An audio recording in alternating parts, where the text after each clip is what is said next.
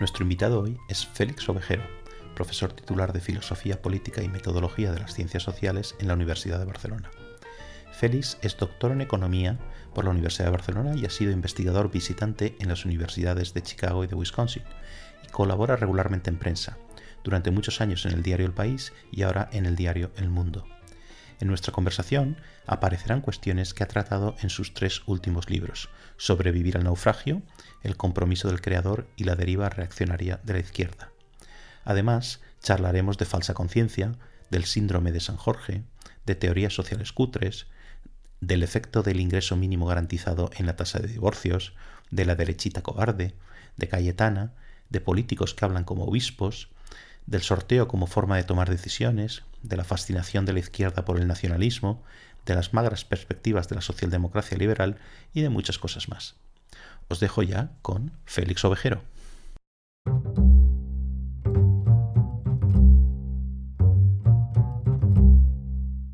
Muchas gracias, Félix, por, ah, por venir. Este es uno de los primeros programas de, de pianista en un bordel eh, que es como se llama, cómo se llama esta cosa. Eh, y entonces, bueno, un poco la, idea que yo tenía era, era charlar contigo eh, sobre ideas y temas que, que, son recurrentes en tu obra, pero específicamente en tus tres últimos, en tus tres últimos libros que he mencionado. Y, bueno, sobre estas ideas, inquietudes que, que están ahí en, en, la deriva reaccionaria de la izquierda, en el compromiso del creador y en, y en sobrevivir al naufragio pues hay un, por lo menos desde mi punto de vista, siempre muy subjetivo, ¿no? Hay, dos elementos, al menos, que, siempre están presentes. Y no hablo solo de estos tres, sino, sino de todos los anteriores, en tus artículos, etcétera, ¿no? Que, son, uno sería, a, en mi opinión, la preocupación por hacer buena ciencia. Creo que incluso esta es una, una expresión que tú utilizas, ¿no? Buena teoría social, eh, emplear argumentos sólidos al, estudiar cuestiones políticas y sociales. Em, y otro es una preocupación por lo que es justo. Vamos a, ponerlo así en, un sentido amplio, ¿no? Por la igualdad, por un, reparto equitativo de las oportunidades. Entonces, hablaremos de lo primero que he mencionado en, un momento, pero antes me, gustaría que, que, contaras un poco, esto quizás es algo quizá personal, de dónde viene esta, esta preocupación por la justicia y por, y por la igualdad. Eh, es, una preocupación que, yo comparto, y, para que veas un poco por dónde va mi, pregunta, en mi caso viene, viene de muy lejos, viene de, la infancia, de la adolescencia, de, eh, de ser de ser un niño pobre becado en un colegio de ricos, por ejemplo, eh, en que, pronto, bueno, esto lo racionalizas mucho después, ¿no? Pero que te das cuenta de que las oportunidades no están muy bien repartidas, ¿no? En tu caso, ¿de dónde vienen estas, estas preocupaciones por la justicia, por las, por las oportunidades? Bueno, seguramente mm, hay una parte en primera persona que tiene que ver con un origen social parecido al tuyo, ¿no? mi familia el otro día está, pues estoy preparando, prácticamente tengo rematado el prólogo de, eh, un texto de un, chico, un profesor de Gerona, un profesor de instituto, que está para un libro que va a publicar donde cuenta sus ingratas experiencias prácticamente en la frontera del racismo, eh, que, ha experimentado una familia que bien procede de Jaén fundamentalmente, llega aquí a Cataluña en tres generaciones, y mientras iba leyendo los libros, las páginas del libro, yo podría haber sido pues no, no su caso, pero casi el de sus padres. Es decir, yo vivo en, un piso patera, en donde viene gente de la inmigración uh, de mí, del pueblo, donde es, un piso plataforma, en donde la gente, un piso de alquiler que tiene realquilados, ¿no? en pleno barrio chino que se llamaba entonces en Barcelona. Pero no, creo que sería dignificar mucho las cosas por una trama de primera persona. Creo que tienen más que ver con mi inspiración, bueno, con, con, una herencia que, de mi formación, digamos así, marxista, en la versión racionalista, particularmente racionalista. Yo creo que el marxismo tiene una tradición de herencia ilustrada, lo trata de argumentar en distintos textos, de prolongar el, ideario de la Revolución Francesa con sus luces y sus sombras, y luego con una formación muy deudora de, quien fue seguramente mi primer maestro intelectual, que es Manuel Sacristán, que eh, introduce el marxismo en España, un marxismo racionalista, introduce la lógica, introduce lo que se llama la filosofía analítica, que es ese afán de claridad que, que, yo creo que, se que trato de, transmitir en mis, tanto en los textos más largos como en los más modestos. A veces me encuentro que estoy escribiendo un artículo y palabras como argumento, razón, diseccionar son recurrentes. Entonces, en lo que pasa que, que sí que es verdad que en el marxismo había una cierta despreocupación tradicional por la idea, no por el objetivo de la justicia, sino por la idea de precisar el concepto, fundamentalmente porque, vamos a hacer un poco de modesta filología, más concibe el socialismo o el futuro del socialismo como una sociedad de la abundancia. Y cuando estamos en una sociedad de la abundancia donde todo hay de todo para todos, no hay problemas de distribución y no hay problemas para preocuparnos si es el mérito, el esfuerzo, el talento lo que tenemos que retribuir, porque en un escenario de abundancia a mí qué tanto me da que tú tengas lo que quieras y yo también puedo tener lo que quiera, ¿no? Se supera eso que se llama el test de la envidia, ¿no? si tú quieres tener dos yates, si yo podría tenerlos, puesto que hay de todo para todos. Entonces, a partir, esa es una de las tesis del marxismo que es, empíricas, que se socavan, ¿no? La idea, primero, objetiva de que hay recursos limitados y segundo, que el socialismo, por lo menos las versiones conocidas, hayan podido desplazar al capitalismo en el crecimiento de las fuerzas productivas, para decirlo con el viejo léxico de otras épocas. ¿no? Entonces, eso obliga a algunos, eh, y autores que yo respeto mucho, que me han interesado, Gerald Cohen, al debate sobre la justicia, ¿no? que ya hablamos qué concebimos como igualdad, eh, aún ahondar la idea, la clásica idea de igualdad de oportunidades resulta imprecisa, insuficiente, ¿no? entonces si en un concepto que lo he repetido hasta la fatiga, que es la idea esta de ninguna desigualdad sin responsabilidad, es decir, ese núcleo ideológico que está, si quieres decirlo así, en el origen de las revoluciones contra el antiguo régimen, contra las sociedades estamentales, es decir, haber nacido en una clase señorial o, condicionaba tu futuro te proporcionaba unos privilegios especiales y eso es evidente que no es responsabilidad tuya, simplemente es un mal azar biográfico. si estiras ese concepto, pues lo puedes llevar hasta eliminar, hasta decir lo mismo para los derechos de las mujeres, para las minorías étnicas como los negros cuando había el racismo, y hasta los derechos sociales, en haber nacido en una familia pobre, lo que tú estabas contando. Pero en tu caso te condiciona un montón de opciones sociales y es evidente que es una responsabilidad tuya. Entonces esa, esa idea está permanentemente ahí. ¿no? Eh, supongo que es eso lo que, lo que lo que hay, que, es algo que ciertamente y asombrosamente a la tradición socialista le había producido cierta despreocupación, ¿no? Precisar, fuera de un cantismo que hubo a principios del siglo pasado, cantismo alemán, pero no ha habido nunca un interés por hablar de conceptos éticos, ¿no? por lo menos hasta hace 30 o 40 años. Has mencionado ya eh, un par de cosas que, ya engarzan con, otras, otras preguntas que tengo. ¿no? Eh, yo te confío que te confieso que a mí siempre me interesan al estudiar muchos, de, los, de los temas que te interesan, me interesan también a mí, también a mí desde un punto de vista de, como investigador y, como profesor, ¿no? Eh, y que son, bueno, algo que me interesa particularmente eh, son las contradicciones, ¿no? Me parece una cosa divertida de estudiar además. Y, en concreto, eh, la pregunta que te quería hacer era, era está relacionado con el modo en que los individuos eh, conforman sus preferencias políticas. Y esto, esto engarzará con algo que, te acabas de decir. ¿no? Eh, conforman sus preferencias políticas, lo que llamamos la socialización política, y después las electorales, ¿no? como eso lleva a un determinado comportamiento electoral. ¿no? Y hemos escuchado eh, siempre simplificaciones como, como que el hijo del obrero siempre votará a la izquierda, por ejemplo, no el mismo obrero, sino, también el hijo, ¿no? los descendientes y el del empresario a la derecha. Y esto era una, una simplificación, si quieres, como muy, muy habitual. ¿no? Pero esto no es lo que ocurre en la realidad. Eh, vemos cosas distintas o no siempre ocurre. ¿no? Y el hecho de que esto no sea así, de que veamos obreros votando diversas fuerzas, fuerzas conservadoras o, el profesional de clase media que vota a la izquierda, por ejemplo, los verdes, hay miles de estudios de este tipo de, mm, eh, cómo se correlaciona eh, clase social, si quieres, cultural y, voto, ¿no? Primero, ¿piensas que, ¿piensas que es una contradicción? ¿Hay algo de contradictorio aquí, en este comportamiento? Y en relación, en relación con esto, ¿cómo lo explicamos? ¿no?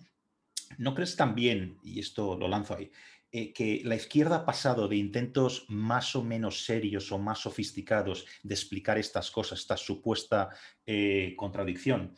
Eh, estoy pensando ahora, no sé, por ir a una cosa casi tópica, casi cliché incluso, ¿no? El concepto este marxista de la, marxista de la falsa conciencia, por ejemplo. Hemos pasado a teorías, vamos a llamarlas cutres, o de andar por casa, estoy pensando en la izquierda contemporánea, me refiero. Por ejemplo, había un momento en que lo único que se escuchaba a Errejón y a Iglesias en un primer momento es la Clau y Chantal Mouffe, por ejemplo, ¿no? Aquello de los significantes vacíos y esto y, aquello, ¿no? O sea, no hay una cierta degradación de la teoría que explica este comportamiento político. ¿Qué piensas? O sea, hay una, hay una verdad antigua, tan antigua como Aristóteles, ¿no? En la idea de que los pobres, si son muchos, que está seguramente en buena parte de la explicación de los populismos latinoamericanos. Claro, si los pobres son muchos y tienen preferencias homogéneas, los, pobres, los ricos se van a quedar acojonados, porque las mayorías van a ser aplastantes y van a ir a por ellos, dicho muy a las bravas. Entonces, esa consideración eh, está ahí. Pero, desde luego, los mecanismos de, configuración de, preferencias en nuestras sociedades son mucho más complejos. Luego hay, cada cosa, las explicaciones han de evitar la, vieja teoría omniexplicativa, al revés, cada de las muchas cosas que ha sido sugiriendo, a mí yo casi iba anotando, digo, bueno, claro, las, formaciones, las preferencias izquierdistas de los ricos, yo conozco hasta ahí el Roures, ¿no? que supuestamente son otros Roures, el señor este millonario, ¿no? que vota trotskista, ¿no? pero eso son preferencias en las, bueno, digo esto como te puedo decir, mucha, yo he conocido mucha gente que votaba comunista en la confianza de que su voto fuera puramente expresivo. Como sabes, existe una teoría política, bueno, un asunto político que es la paradoja del votante, ¿no? Es decir, ¿por qué el votante vota cuando realmente los beneficios que puedes obtener son marginales, pues tu voto es irrelevante, es un 21 millón y a su vez supone el costo de informarse ¿eh? y, sabes que tu voto nunca va a ser decisivo. El concepto del voto útil está muy maltratado por los medios de comunicación, porque tu voto, estrictamente tu voto, no decide nada. Y sin embargo, y precisamente porque no decide nada, muchas veces es un voto expresivo. Es decir, lo que dijo, creo que fue el antiguo presidente del Barça, este dijo, yo votaría independencia e inmediatamente me marcharía, pero no quería que ganara. ¿no? Ese tipo de voto expresivo es el de muchos ricos, están votando porque es un modo de salvarse por la conciencia, pero bueno, en esos afanes no quieren entrar. Y eso seguramente ha sucedido. Pasa que nuestras... Entonces yo creo que lo que se ha producido es, las viejas clases sociales, no sé si se han diluido, pero sí las condiciones de socialización clásica del proceso de trabajo, que decía el viejo más, que propiciaba la acción colectiva. Esto está resultando la más de pedantón, pero eso quiere decir llanamente que la gente, los trabajadores estaban en la fábrica, estaban en el barrio tenían unos costes de coordinación de las actividades relativamente bajos. Y esos procesos se han atomizado y se han desintegrado y han aparecido otros segmentos sociales. Junto a eso se ha ido produciendo, claro que la oferta política se ha ido dividiendo. Junto a otro aspecto, que este no quiero que se me olvide, es que buena parte de los proyectos del ideario de la izquierda, de todo el 19, ha permeado a toda la derecha. Es decir, hoy nadie es explícitamente racista, como lo podía ser Hitler, nadie está en contra de la sanidad pública o del acceso de todo el mundo a la sanidad, que es finalmente lo que importa, a la educación, los de, nadie está por cuestionar el voto de las minorías, ¿eh? todo el mundo está por la existencia pues, de, un Estado de Derecho que finalmente es un sector público en algún sentido, hay instituciones robustas públicas que hemos conseguido el sufragio universal, que ya mm, eso está, está consumado. Entonces, una parte de la izquierda, mm, la más articulada intelectualmente, lo de Podemos, es una anécdota desde el punto de vista del pensamiento. ¿eh? O sea, eso es irrelevante. Esto es un producto genuinamente español de analfabetos intelectuales en todos los sentidos de la palabra. Y deshonestos intelectualmente.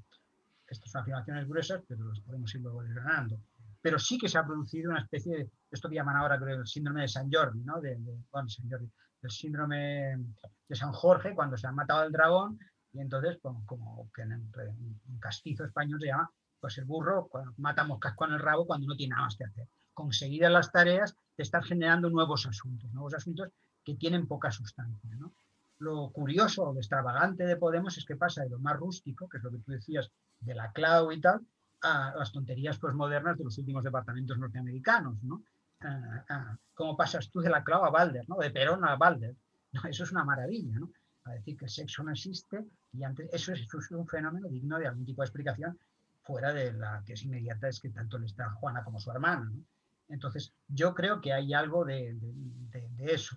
Pero sí que creo que no sería, sería injusto con una tradición académicamente respetable, que conceptos, por ejemplo, el de falsa conciencia, el libro de Ulster, de Making Sense of Mars, ¿no? Es un intento de decir qué sabemos con la teoría social actual, qué podemos recuperar, qué es evaluable y qué podemos descalificar de esa tradición. Y te podría citar otras betas, ¿no? Toda la escuela de Cambridge en economía, que lo que produce es Rafa, ¿no? que están en el debate intelectual con el otro Cambridge de Massachusetts, ¿no? en torno a conceptos tan sofisticados como la función de, agregada de producción, que no nos vamos a entretener ahora, pero eso es producción académica respetable. Y sí que es verdad que los conceptos esos, mm, el falsa conciencia, son conceptos que mirados de cerca no aguantan, porque la atribución de conciencia al grupo es inasible, es poco compatible con, con una teoría social que reconoce que finalmente los, que tiene conciencia, objetivos e intenciones son los individuos, eso es así, pero sin embargo sí hay una intuición mm, pertinente, ¿no? Por detrás de eso puede haber, pues, desde las disonancias cognitivas a las preferencias adaptativas. somos mecanismos de racionalización, eso lo sabemos hoy desde la neurobiología. Pero hoy los experimentos con el cerebro dividido te confirman que un tipo que le hace un experimento, le, hace una pregunta, bueno, le da una instrucción de que se eche agua por la cabeza sin que lo sepa la otra, la otra parte de su cerebro, tapándole el ojo izquierdo, y, después le preguntan por qué lo ha hecho, entonces genera inmediatamente una explicación y se miente a sí mismo. Somos máquinas de atribuir sentidos a nuestra acción. Eso se explica evolutivamente y eso mm, es un modo de asir el concepto de falsa conciencia. y eso además es muy interesante desde el punto de vista de la justicia y desarma buena parte de toda la chatarra de que, de que los sentimientos es el criterio fundamental. Se pueden dar situaciones de objetiva injusticia sin que la gente lo perciba o lo sienta porque tiene necesidad de, adaptarse, las mujeres de la India están contentas con su situación de dominación, porque si no puedes cambiar tu mundo, tienes que describir, eh, tu, recrear tu mundo, y a su vez los ricos pueden considerar que están maltratados, y eso no quiere decir pues, fiscalmente, y eso no quiere decir que lo estén, es decir, que el concepto de justicia se puede perfilar objetivamente. ¿no? Entonces sabemos perfectamente que Pasa que una de las cosas de la vieja tradición marxista es que unas condiciones materiales te ayudan a romper esa falsa conciencia. Hay un experimento que a estas alturas de vida, yo lo he contado tantas veces, que no sé si es verdad o no, pero creo que es verdad, que cuando se introdujo una especie de renta básica en, en Alaska o algo parecido a eso, ¿qué es lo que se produjo al cabo de cinco años, o bueno, cinco años o unos meses? Pues que la gente se empezó a divorciar. Y yo estoy seguro que si aquella gente le hubiesen preguntado cinco meses antes, hubiese dicho, yo estoy encantado de esta persona que estoy al lado cuando tiene condiciones materiales de autonomía, dice, hostia, qué saldo tengo aquí. ¿No? Es decir, la, autonomía para pensar, y eso es algo muy interesante. Es decir, el poder decir que no requiere algo más que unas condiciones legales, sino unas condiciones materiales, esa limpieza de conciencia. Eso yo creo que, que, el viejo marxismo, el viejo socialismo, tenía una intuición interesante, pero eso hay que trabajarlo con teoría social y hasta en algún caso con resultados de las ciencias neurológicas contemporáneas. Nada de eso tiene que ver con toda esa chachara barata y políticamente estrecha y puramente instrumental, mm, por no utilizar adjetivos mayores, de, eso que, de ese fenómeno español rarísimo y extravagante que es Podemos. Mm, me recordaba ahora lo que estabas diciendo Sí, voté pronto al libro de, creo que es el de Jonathan Hyde, el, de, el que estaba basado en su, en su tesis, ¿no? Creo que aquí se llamó La mente de los justos o algo así, que se tradujo después del otro, ¿no? Eh, que, venía, que venía más tarde, ¿no? Y, allí hablaba, si lo recuerdas, este, este, estas cosas de cómo reaccionamos ante cuáles son, eh, si tenemos unos principios morales, son los sentimientos y luego racionalizamos, ¿no? Y me parece una...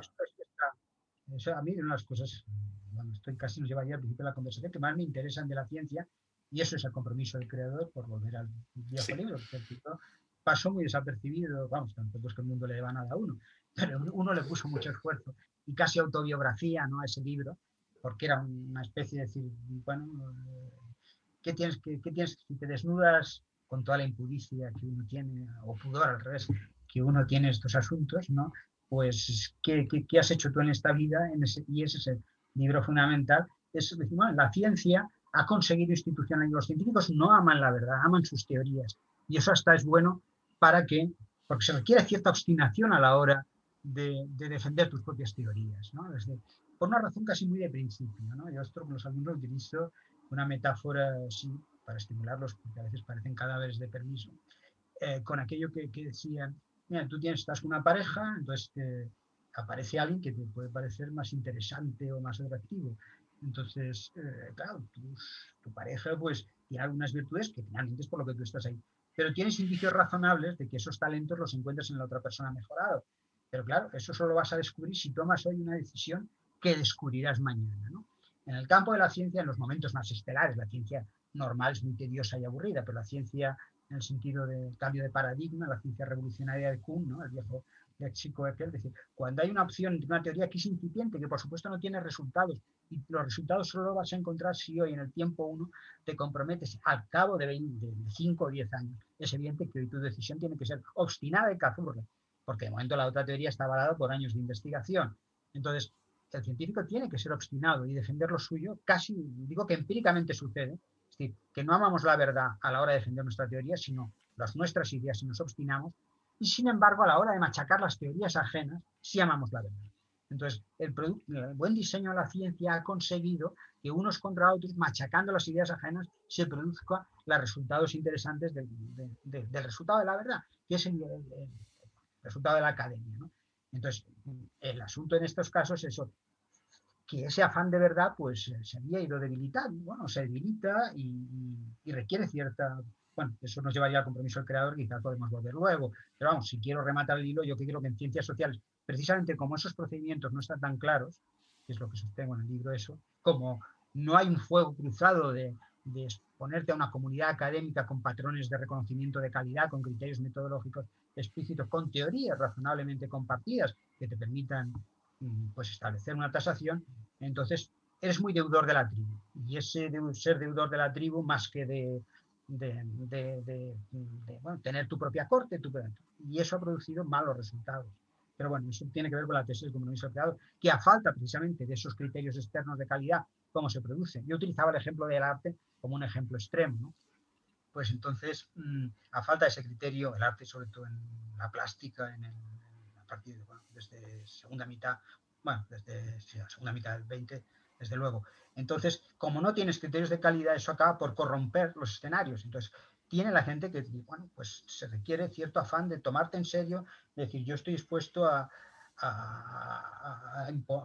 trabajar solo, pero, pero no descuidando ese objetivo moral, ese compromiso moral, ese rescate la idea de compromiso que hago en la segunda parte de ese libro. En fin, acabo siempre hablando de este libro, pero es que para mí es importante. Pero tengo, tengo, y tengo preguntas específicas de, es que estoy recordando los ejemplos que está dando, porque aparte de otras cosas lo he, hace, leído hace muy poco, pero volveremos a esto, ¿no? Pero hay algo que has mencionado antes sobre, creo que lo expresaba diciendo, nadie cuestiona ciertas cosas, ¿no? Ciertas eh, libertades eh, que tenemos, ciertas políticas públicas, etcétera, ¿no?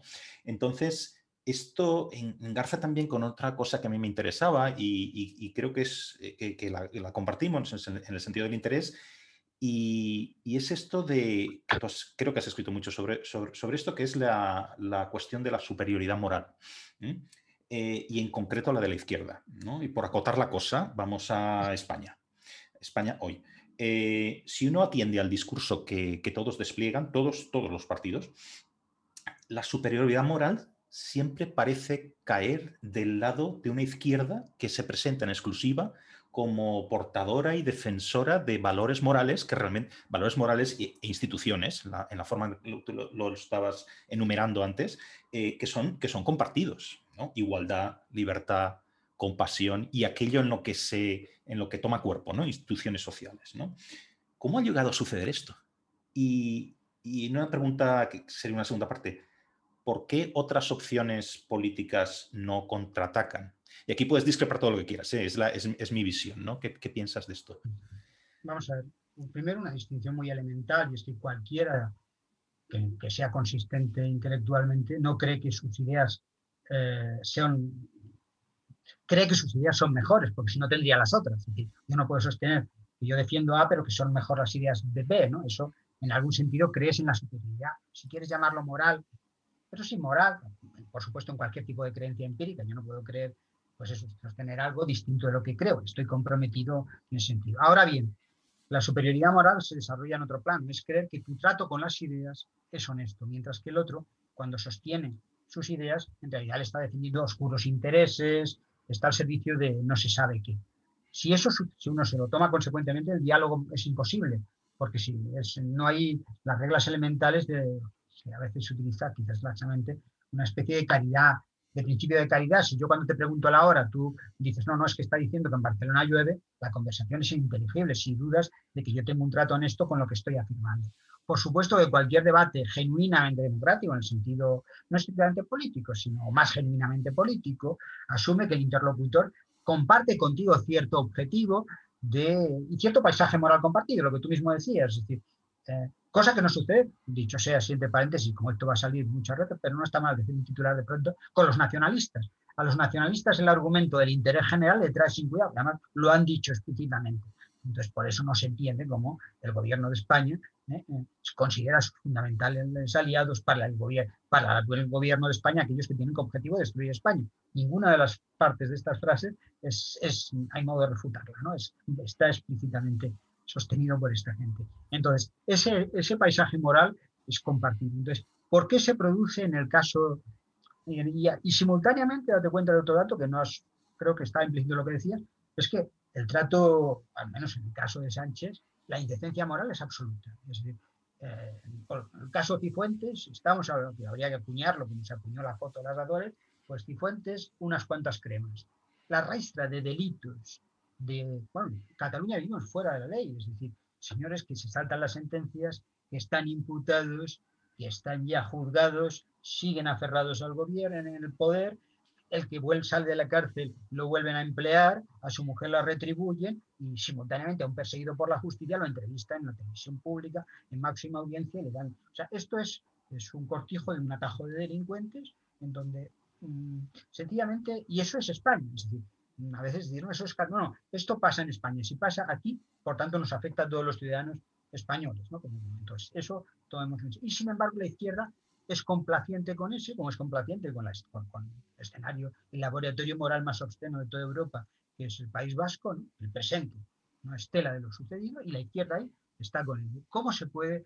O sea, yo en uno de los últimos artículos en el mundo decía que el concepto de reproche moral asume en el fondo un acto de confianza al demás. ¿no? Si tú, alguien te engaña, te miente o traiciona tu confianza, tus expectativas, si te quejas es porque crees que estás, eh, está tocando una fibra que en algún sentido le resulta inteligible. Pero si yo te hablo en arameo y te, en arameo no lo entiendes, yo creo que sencillamente con el gobierno de Sánchez hay que abandonar cualquier aspiración a los editoriales clásicos, ¿no? esta especie de rabinos, ustedes se portan mal. Oiga, ya, si es que les da lo mismo. Decir, ¿no?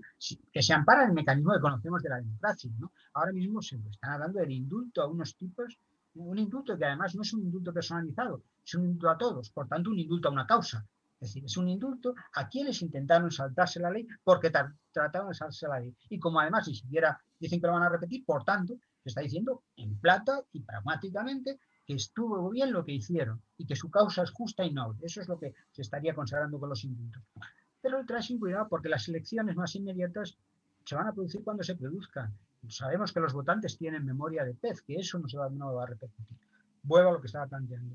Yo creo que la desgracia de la izquierda es que su, digámoslo así, saldo mm, mm, moral histórico noble, o sea, el heroísmo de la izquierda durante mucho tiempo ha sido importante, ahora aparecerán los anticomunistas de oficio sacando los cadáveres y los 100 millones y, tal y cual, en fin, son tonterías desinformadas o falsas en el detalle.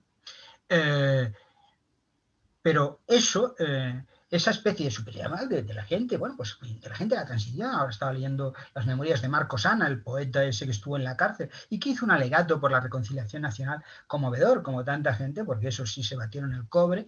¿Eh? que estamos, el proyecto del 78 es el proyecto del Partido Comunista de cincuenta y tantos, el proyecto de la reconciliación nacional, no hay que olvidarlo, ese, ese paisaje moral, por esa estela española, pero también se produce en otros sitios, hay una especie de sobreañadida superioridad moral que tiene que ver con, con, la descalificación moral del contrario, no es otra cosa. No creen que quienes tienen las ideas contrarias las defiendan más que por otras cosas que por oscuros intereses. Eso ha deteriorado el debate político y lo hace estrictamente imposible. Eh, las razones en España hay unas razones, pues que la derecha ha estado vinculada históricamente con la dictadura y con intereses mezquinos, eso es, ha sucedido. Y eso, pero bueno, eso no te proporciona ninguna especie de, legitimidad moral esencial, ¿no? Es como cuando se dice, pues que el rey nos prestó muchos servicios y qué. Bueno, si ha cometido un delito hoy, pues, pues el delito está ahí, ¿no? Eh, el otro es el argumento de Puyol, como le ha prestado tantos servicios a Cataluña, pues entonces, no, no. Pues entonces, esa especie de pasar, y bueno, y desde luego que, en esa estela se utilice, se utilice el caso de Podemos es asombroso, porque inventario de barbaridades que han dicho y están grabadas en vídeo son presentes y sin embargo se sigue ejerciendo. Pero como tú sabes, no es solo un fenómeno español. esa especie de superioridad moral. Lo que sí es verdad, y tú lo estabas al final, y valdría la pena que tú también reflexionaras sobre el asunto, al final se produce una reacción de decir, no estamos hasta los huevos y ya no tenemos que dar explicaciones de nada. Y eso puede tener bien sus peligros, no porque tengan que dar explicaciones, ¿no? porque no hay ya debate de ideas, porque entonces en el otro caso también se produce un desprecio a la falta de argumentos de, de la izquierda. ¿no? Entonces ya hay una especie, lo de Trump, ¿no? Es decir, ya me traes sin cuidado, me habéis ofendido tanto, si, quieres decirlo así en la versión más decorosa, que estoy dispuesto a romper el tablero y a partirme la cara, sin entrar en discusiones. Y eso yo creo que también se puede producir y es inquietante porque entonces ya no hay nadie que juegue con la decencia, ¿no? No, y de hecho se produce, ¿no? Quiero decir que entrar en, si, si te he entendido bien lo que estás diciendo, entras en una especie de espiral o de, ¿cómo se llama en inglés? Esto que dicen slippery slope, ¿no? te tiras por el tobogán y ya no, la, cosa ya no se puede detener, ¿no? Todo este léxico de la derechita cobarde, referido al casado, es, es, muy llamativo porque al fin y al cabo compartirían tu paisaje moral. Yo sé lo que quieren decir, entiendo lo que quieren decir, entiendo lo que quieren decir porque lo que sucede es que esa derecha o sea, a mí hay, bueno, voy a hacer una pequeña apología de Cayetana, porque, o sea, se puede ser profundamente racionalista, se puede ser de, derechas. La Cayetana consiguió algo maravilloso y es que, no siendo ambigua, porque la estrategia de la política es no molestar nada, no decir nada para que todo el mundo le parezca bien, porque si alguien se lo muestra. ¿eh? Meterse con Vox y gente que votaba a Vox iba a votar a Cayetana. Es un fenómeno político singular porque nadie, porque tú lo que que decir es un perfecto. Y en cambio, el mecanismo de la racionalidad, el cual yo creo que funciona mal en los discursos políticos, en Cataluña, se diga lo que se diga, aquí rompió, rompió muchas cosas, como sucedió en la región de Ciudadanos.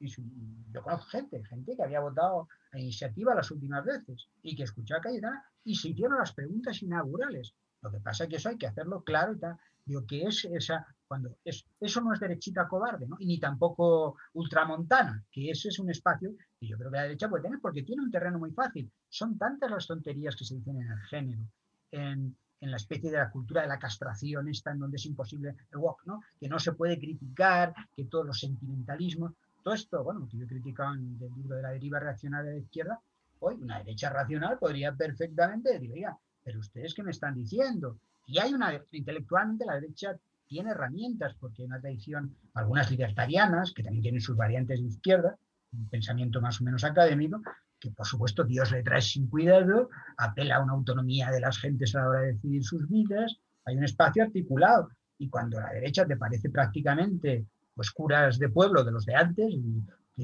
la cohesión, la idea de que el color rosa es un peligro, que es lo que dice ahora nuestra ministra de, Igualdad, todo esto es, claro, eso para cualquiera que tenga, para un chiquillo de tres años desmonta esa argumentación. Y entonces, en cambio, una parte de lo que es de la derecha, esta que la otra llama derecha cobarde, pues compra de pronto discursos supuestamente feministas, supuestamente, la cosa está el LGTB, eh, ustedes han pensado seriamente lo que está diciendo. No tienen por qué dejar que la izquierda, lo que se llama izquierda, que a mí me parece que se llama así izquierda lo otro, pero ahora no vamos a entrar en escolásticas del terreno, sino le está pisando el terreno. Claro, lo que sucede es que en otro lado, pues la reacción es pues tirar de, la vida sagrada y conceptos así inasibles para cualquier persona nacionalista, digamos así. Pero sí, sí, yo creo que, ese es un problema que, tiene, bueno, de nuestro espacio político. No, no el, el ejemplo de Cayetana está perfectamente traído, yo creo, porque al mismo tiempo eh, yo, no había reflexionado suficiente. Tú oyes derechita cobarde continuamente, ¿no? Por, utilizar la expresión que estabas, que estabas empleando, ¿no? Pero si te vas al análisis de las palabras, que es casi algo que se quedaría, no en escolástica, pero sí entre así en el, salón de casa, porque luego esto en el terreno político del día a día casi no tiene esta, este tipo de disyuntivas, no tiene, no tiene como ese tirón, ¿no? Pero ¿qué idea subyace a, la expresión? ¿Qué idea de valentía subyace a derechita cobarde? Parece que es la valentía de pegar el puñetazo en la mesa, pero a mí me parece casi más valiente una persona, y me estoy refiriendo a, Cayetana, por si con tu, ejemplo, que llega y dice las cosas claras, sin circunloquio, sino como son. A mí eso me parece mucho más contundente, pero contundente en la idea del, del argumento sólido que estábamos hablando, contrapuesto a esto de soy muy soy el representante supuesto, todo esto entre comillas, de una derecha contundente o que no se corta o que no es cobarde, pero ¿con qué argumentos? Con el zapatazo. A mí eso no me parece valiente. No, sé si... sí, sí, no, no, es que lo que sucede es que cuando, cuando están hablando de derechita cobarde, eso a Cayetana no se lo podían decir, porque ella eh, entraba al toro, no rehuía el envite, no quedaba preso, digámoslo con las palabras gruesas, con la ontología de, la supuesta izquierda mm, reaccionaria, ¿no? Entonces ella no quedaba presa, sino que entraba a, desmenuzarla. En cambio, en el otro caso es, porque dice el puñetazo y el exabrupto frente a eso. Entonces, Cayetana, claro, si, a mí qué me dice, o sea, pues a mí Feijó me parece un tío inane, ¿no? Además, todos adquieren el mismo tono de voz al final. A mí me recuerda a Urcullo. Todos los presidentes estos, yo creo que se acaban pontificando y acaban todos pareciéndose. Igual hay una especie de convergencia en algo que tiene casi de, obispo, ¿no? En esa manera de hablar. Pero eso es, es el no decir nada, solo que como los periodistas, cuando llegan a un tipo que ha tenido éxito en un poder local, no entran en serio, pues los tíos hablan y hablan y hablan y hablan y no dicen nada. Cayetana la política, la unidad de información una entrevista era alta y decía cosas precisas y no utilizando conceptos vaporosos ni tradicionalistas. Y le daba, o sea, ella podía haber utilizado el derechaco, derechita cobarde para referirse a Vox, ¿no? Porque a, Vox se metió con ellos de un modo de un modo rotundo. O sea, yo tengo diferencias con Cayetana respecto a cosas, bueno, yo creo que ella tampoco lo tiene muy claro, porque seguramente creo que tampoco le importa mucho respecto a las cuestiones económicas e igualitarias, la tradición que a mí me parece. Pero lo demás, creo que es precisamente lo que la izquierda ha conseguido. La izquierda, hasta cierto momento, a partir hasta hace 20 años, consiguió que todos compartiéramos, es lo que yo tengo en común con Cayetana, el espacio del debate político y que creo que es el espacio de la racionalidad. No, no, no la veo ahí, pues cuando ella habla de feminismo, suscribo todo prácticamente lo que dice, ¿no? Y cuando habla de la guerra cultural también, ¿no? Pero la guerra cultural no se trata de sacar a don Pelayo ni al Papa, ¿no? Al Papa, a cualquier Papa, ¿no? Ah, que es una fundamentación doctrinaria de las ideas, ¿no? Entonces, sino sacar del debate de ideas, qué es lo que hizo, decir, a ver, dígame lo que hizo. Entonces, y, y, en cambio, pues yo creo que la propia derechita cobarde, la del PP, en ese caso se asustó ante alguien que rompía con claridad, ¿no? Pero bueno, eso es un problema de la derecha. Eh, hemos sacado ya un montón de cosas eh, que tienen que ver con, preguntas que tengo. Por ejemplo, en, Sobrevivir al naufragio, creo que mencionas a, un autor que, creo nos gusta mucho a ambos, que es Brian Berry, ¿no? Ah, que escribió Culture and Equality. Yo no sé si este, ahora, no sé si este libro está traducido en, castellano. No, no, está bueno. Es una pues llamada a que lo traduzcan. Pues ya, ya, les vale, ¿no? Porque esto, este libro ya tiene, tiene años, ¿no? Pero bueno, y sobre todo el peso. Eso, te da, mira, eso te da, te da pistas, ¿no? Te da pistas. Sería muy interesante seguir lo que sucedió con la llegada de Podemos y su presencia en el mundo editorial de autores a los que describían como nuevos filósofos, y algunos eran más viejos que yo, ¿no? y de pronto el mundo editorial que estaba necesitado de una especie de izquierda se entregó en editoriales con un sello consagrado. No, no, en búsqueda reverencial. Dice, que existía el libro de Brian Berry y nadie se molestó. Era por, mala, por ser unos... Ah, o el libro Making Sense of Mars. Nadie ha traducido Making Sense of Mars. ¿eh? Se tradujeron los dos libritos en pequeños de Mars y, la antología, los dos libritos en siglo XXI. Pero ¿cómo es posible que haya una tradición editorial de, de proyectos políticos importantes, articulados, y nadie lo ha hecho? Y eso viene de la izquierda. Sí, sí, perdona. Sí, sí, no, no, no, no. Pero, eh, no, pero es que lo, lo pensaba porque antes, eh, preparando preparando un poco las preguntas y la entrevista, he tenido que buscar a ver si estaba traducido o no, porque queda un poco como una butada eso de decirlo todo en inglés, ¿no? Pero quiero decir, yo, yo lo tengo en inglés, pero pensé, este libro tiene que estar traducido, a ver cómo lo han traducido exactamente. Y, y, me, he visto que no. Pero bueno, en fin, bueno, pues, pues tú haces referencia allí eh, expresamente a Culture and, Quality, la cultura y la, y la igualdad, eh, en un contexto, si, si creo que acierto, como de de indagar en la autoinculpación, podríamos ponerlo así. Eh, y el contexto es eh, eh, el de quizá ciertos autores, no solo Brian Berry, quizá han pecado de, ¿cómo decir? No, o bien han considerado que no han ayudado suficientemente a no parar los pies a la contaminación de la izquierda eh, por parte del multiculturalismo, lo que yo llamo también tribalismo, por, englobar un poco todas estas cosas. Entonces, la pregunta concreta sería, ¿qué responsabilidad crees que tiene la propia izquierda o los propios teóricos de izquierda o ciertos teóricos de izquierda en mirar para otro lado mientras el tribalismo colonizaba sus ideas, las ideas de izquierda, hasta que fue demasiado tarde y, como dices en tu libro, el dinosaurio todavía seguía allí cuando abrimos los ojos. Eh, y luego una pregunta ligada, ligada con esto. ¿No crees que ha desaparecido este tipo de trabajos como, como Cultural Inequality de, de Barry y, y, lo que queda eh, son obras como, como, si quieres, un poco como de lamento, ¿no? De lamento, pero sin el contraataque teórico con argumentos sólidos de calado, como el de, como el de este autor. ¿no? Ahora mismo estaba pensando conocerse el libro de Mark, Mark Lilla, ¿no? El, el, e, este sí se tradujo, creo que se llama El regreso liberal o algo así, The, Once, The Once and Future Liberal, ¿no? que es un libro que a mí me gusta mucho, ¿eh? y Mark Lilla mm, me gusta mucho. Pero lo comparas con estas obras más teóricas y parece lo que lo que hay aquí es como una, un, un como un inventario ¿no? de, oye, es que esto está mal, es que debemos devolver a la idea de dejarnos de estas historias, ¿no? que son literalmente ajenas a la izquierda, ¿no? y aunque solo sea por una cuestión de recuperar el poder, porque básicamente la idea de, de, de, en el libro es, oiga, para hacer algo usted tiene que tener el poder y a ver cómo se las compone para presentar una, una cosa atractiva a unos votantes que los está perdiendo. ¿no? Entonces, por... Mm, esas serían las dos preguntas, ¿no? ¿Cuál es la responsabilidad izquierda y, si existen todavía este tipo de trabajos teóricos de calado, ¿no? el libro de Brian Barry, si recuerdas, en el arranque, él, que es la parte que a mí me interesa destacar, no, no sé dónde lo cito, porque lo cita en varias ocasiones, pero lo que me, lo llamativo del libro de Brian Barry es que empieza diciendo, eh, yo estaba haciendo ciencia normal, es decir, investigando en mi campo, y me despreocupé de toda esta basura que aparecía por ahí, la del multiculturalismo, podríamos decir del 80% de los estudios de género actualmente, y entonces de pronto, cierto día, descubrí que eh, a mi lado se habían ocupado todas las posiciones académicas, eso no llega a decir, pero es algo muy parecido, es lo que ha sucedido. hay gente que se dedica a hacer de su lucha por un mecanismo endogámico. ¿Qué, ¿Qué, tiene que ver la lucha feminista de las mujeres reales de la calle con el feminismo de la cuarta generación. Esos son rollos que ha generado endogámicamente la academia porque, porque sucede, porque si tú generas una facultad de, de, astrología, al cabo de 10 años habrá gente haciendo astrología. Claro, lo que no le puedes pedir razonablemente a un físico es que dedique la mitad de su vida a destrozar teorías que cree que, oye, yo quiero aportar lo mío. Yo, por ejemplo, a mí la desgracia que me ha caído es el nacionalismo en muchos sentidos, ¿no? En primera persona.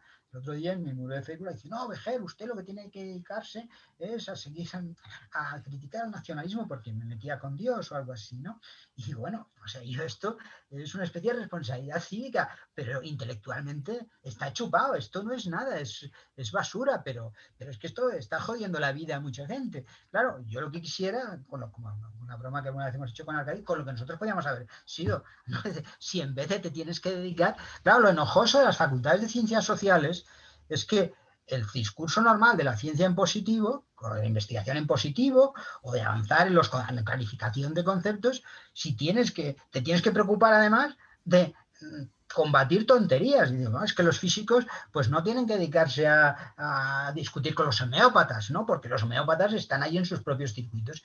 Por una propia institucionalización de la academia, por mecanismos generacionales un poco a la Ortega, ¿no? De que ha llegado una cohorte de gente que estaba ahí y están apuntalando biografías, que es fundamentalmente lo que hacemos todos, y algunos conseguimos despegarnos de nuestro yo juvenil, que estaba ahí porque quería ligar a lo mejor, pero que, ahora ya pues se ha, se ha, despegado y ha mirado críticamente el yo que fue, pues por lo que fuera, ¿eh? Eh, pero se ha dado una presencia institucional, una presencia académica Luego hay mecanismos parciales, que es el trato con los periodistas. el caso de los intelectuales con los periodistas y los académicos es un mercado de información asimétrica. Es el periodista nunca sabe lo que compra cuando compra el experto, porque si no sería él el experto. Eso le pasa igual al político. Entonces, de pronto se quedan anonadados porque incluso los más intencionados dicen, oh, oh, este señor es, es un crack. Y bueno, pero usted ha leído, ha valorado, ha examinado, porque algunas cosas se pueden examinar sin una formación técnica especial. Pues no, y entonces eso ha producido que de pronto lo que le pasa a Barry, un día despertó, como repitiendo la idea, y eso había crecido, había crecido porque él se había preocupado de la teoría de la justicia y no tenía que estar diciendo que todo eso que había por ahí debajo, que es lo que él hace, ¿no? ¿Y por qué no se traduce ahora, como volvíamos antes? Porque seguramente los que manejan buena parte del mundo cultural son aquellos que han estado con. Porque Química le han traducido, y es el más racional de todos los que han defendido el multiculturalismo, le han traducido hasta los opúsculos, ¿no?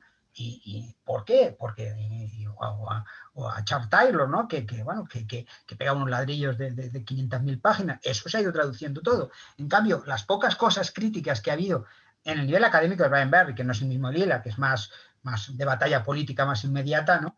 Pues eso ha sido completamente ignorado. Y por otra parte, ¿verdad? Pues seguramente pues, un tío como Cohen, para decirlo como uno de mis grandes maestros intelectuales, pues la gente está en su mundo de Oxford, discutiendo el quinto concepto de justicia de John Rawls, muy de detalle de discusión. Y de pronto, pues tampoco se van a meter en batallas que es que en realidad la puede hacer un becario, tampoco requiere mucho esfuerzo desmontar eso, pero sí que es verdad que lo terrible hoy en las facultades de ciencias sociales es que tienes que hacer ciencia positiva y luego desmontar. Y es muy enojoso tener que leer basura, porque como siempre como la conversación siempre se da a la altura del más tonto, cuando uno lee estas cosas, pues acaba trastornado. Entonces yo un día me tendré que ir a psicólogo después de chupar literatura nacionalista, porque esto se acaba pegando, ¿no?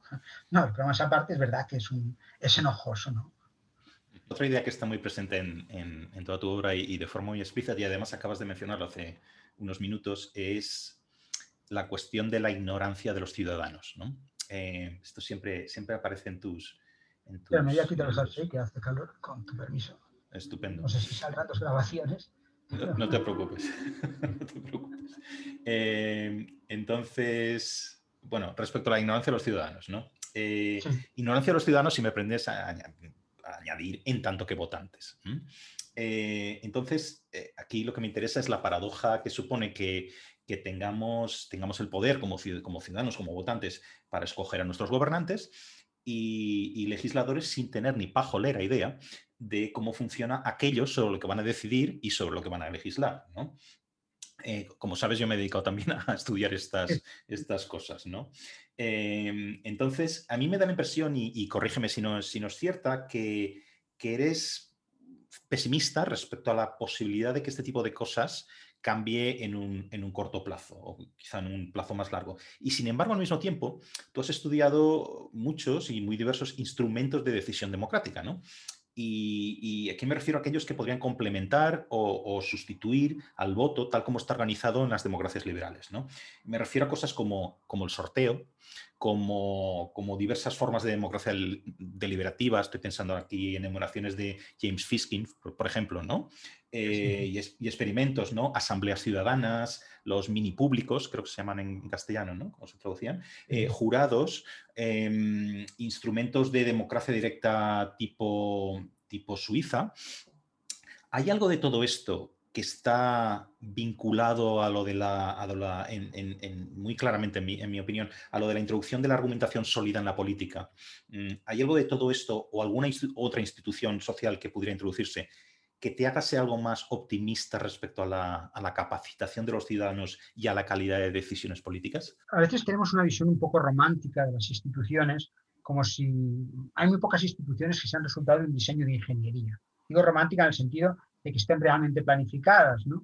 Pues hay cosas que sí, por ejemplo, pues el sistema de trasplantes es un premio Nobel ¿eh? que diseña unos modelos, entonces tenemos un sistema de coordinación que diseña óptimamente una institución y esa institución primero está en una pizarra y luego se traduce en la práctica. En cambio, las instituciones políticas son el viento sucio de la historia, ¿no? Simplemente acabamos recalando en un sistema de elecciones y no en otro sistema que podía ser a través pues, del sorteo, Ferrari lo ha contado, por circunstancias históricas, lucha de clases, el viento sucio de la historia que está ahí, ¿no? que está tomando. Y luego lo que sucede es que retrospectivamente nos da, que es la eterna presencia de Dios o el buscar sentido que antes decíamos, por mm, recrear aquello que ha sucedido como si fuera resultado de una genuina obra de ingeniería. Y encontramos unas virtudes que no estaban ni siquiera en aquellos que lo planificaron, si es que a alguien se le llegó a ocurrir. Que eso, que haya dos cámaras, que haya un sistema, es lo que se ha producido, pues un sistema de parcheo, eh, porque a lo mejor no podían ir a votar a otra, porque hay eh, pues los mismos senadores en dos sitios, pues por circunstancias que no tenían a lo mejor con la falta de información de, los descensos electorales. Entonces, pues vamos, no tenía, bueno, pues acabamos. Y es un cierto día se consolida y de pronto empezamos a encontrarles ventajas retrospectivas.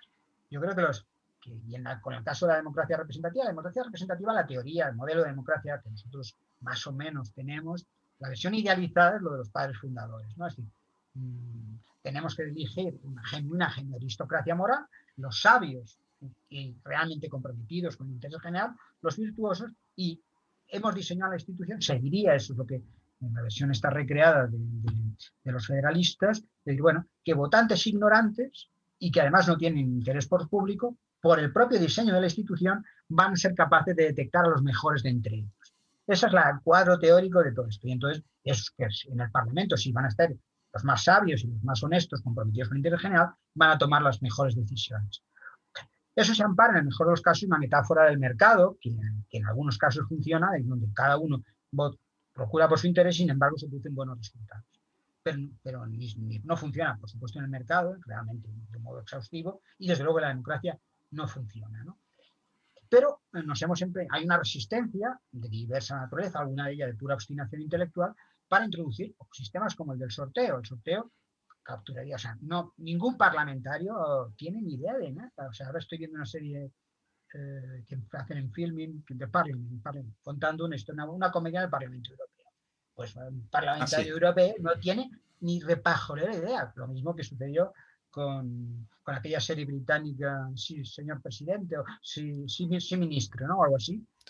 Que era una situación, claro, donde el burócrata decidía porque el otro estaba, no tenía ni idea. ¿Por qué va a tener un parlamentario? ¿A qué me va a decir a mí? Que Lastra, bueno, ya mi pobre Lastra, ¿no? cualquiera del parlamentario tiene más información pues que mi vecino de abajo, ninguna. Incluso un profesor de Derecho Constitucional no sabe Derecho Administrativo. Entonces, la presunción de una especie de excelencia, eso no es. Entonces, y en cambio encanalla mucho la política, genera que los ricos y los poderosos tengan más poder de, estar en la política, porque entrar en la política cuesta dinero, la oferta política está limitada, que tienes costes de entrada, ¿eh? y en cambio un sistema, en una parte del Parlamento fuera, digo yo, por sistemas de aleatorios, y está estudiado, no, que no enloquezca a la gente cuando escuchan estas cosas, no, hay estudios que muestran que se pueden conseguir resultados interesantes, porque si no lo que se nos va a producir es el descrédito de las democracias, cosa que está sucediendo, ¿no? Y eso nos llevaría a otra cosa todavía más fuerte más, más radical en los últimos tiempos.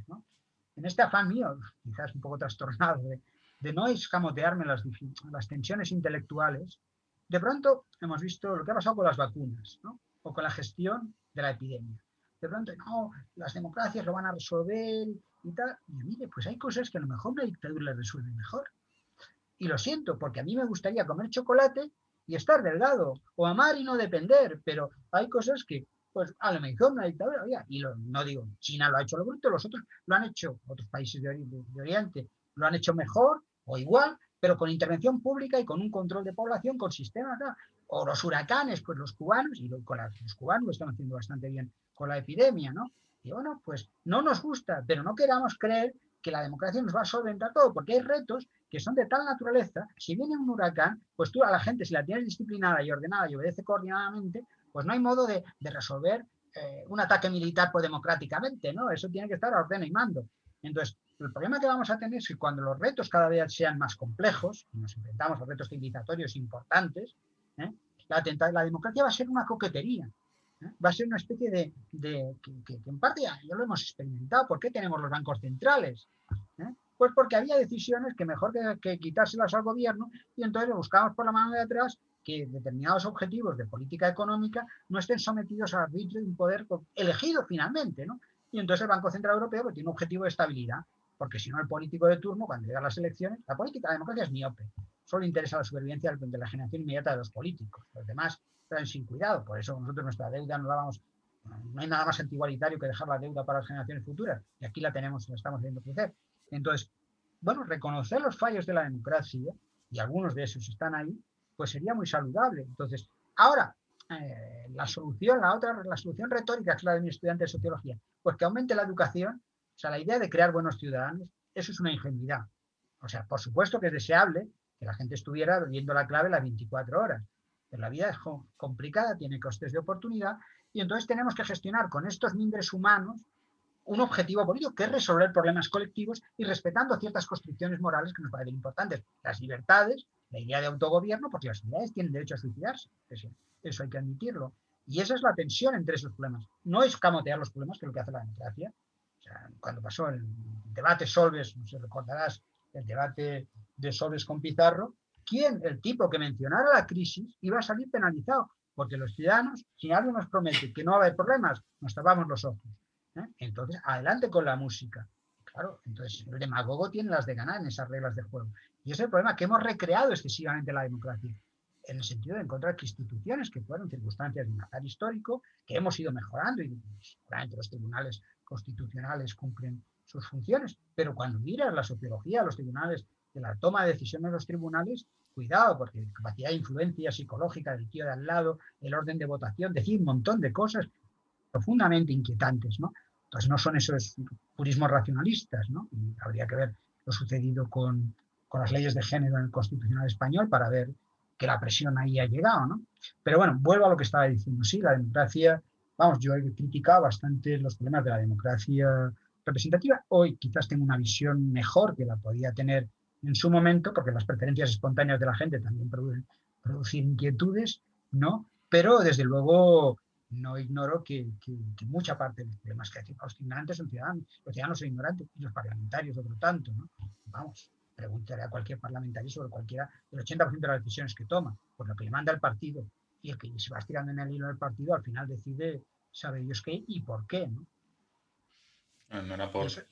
hay, nuevas instituciones, lo que tú dices, tú has estudiado mecanismos de representación más directo, de voto más directo, eh, hay los mecanismos de pequeños grupos de deliberación, hay los sistemas de, sorteo, que seguramente nos ayudarían, al menos en instancias limitadas, el Consejo General de Poder Judicial, ¿eh? que no haya una dependencia de partidos, sino que haya una, una, elección previa o posterior, en donde, bueno, a partir de un saco de gente brillante, pues escojan ese grupo o entre los ciudadanos, que una parte de sus representantes de la Cámara pudiera ser una representación en proporción a la población, que además entonces no habría problemas de minorías, porque las mujeres, de minorías o de segmentos subrepresentados, ¿no? Las mujeres estarían en exacta proporción y otros en Eso, muchos problemas se resolverían, seguramente habría otros, no, no caban en el hacer ninguna, pero lo que digo, lo vuelvo a repetir, es que eh, es que ahí está China que lo está haciendo bien, con una terrible dictadura, ¿no? Y con capitalismo, pues el 80% de la industria china es privada, ¿no? no o sea, no es es un asunto Y claro, cuando la gente empieza a ver que los problemas son reales, si esto se prolongara mucho tiempo, esto esperemos que no del virus, aquí firmábamos, nos hacíamos chinos todos. Pues si se prolonga la epidemia.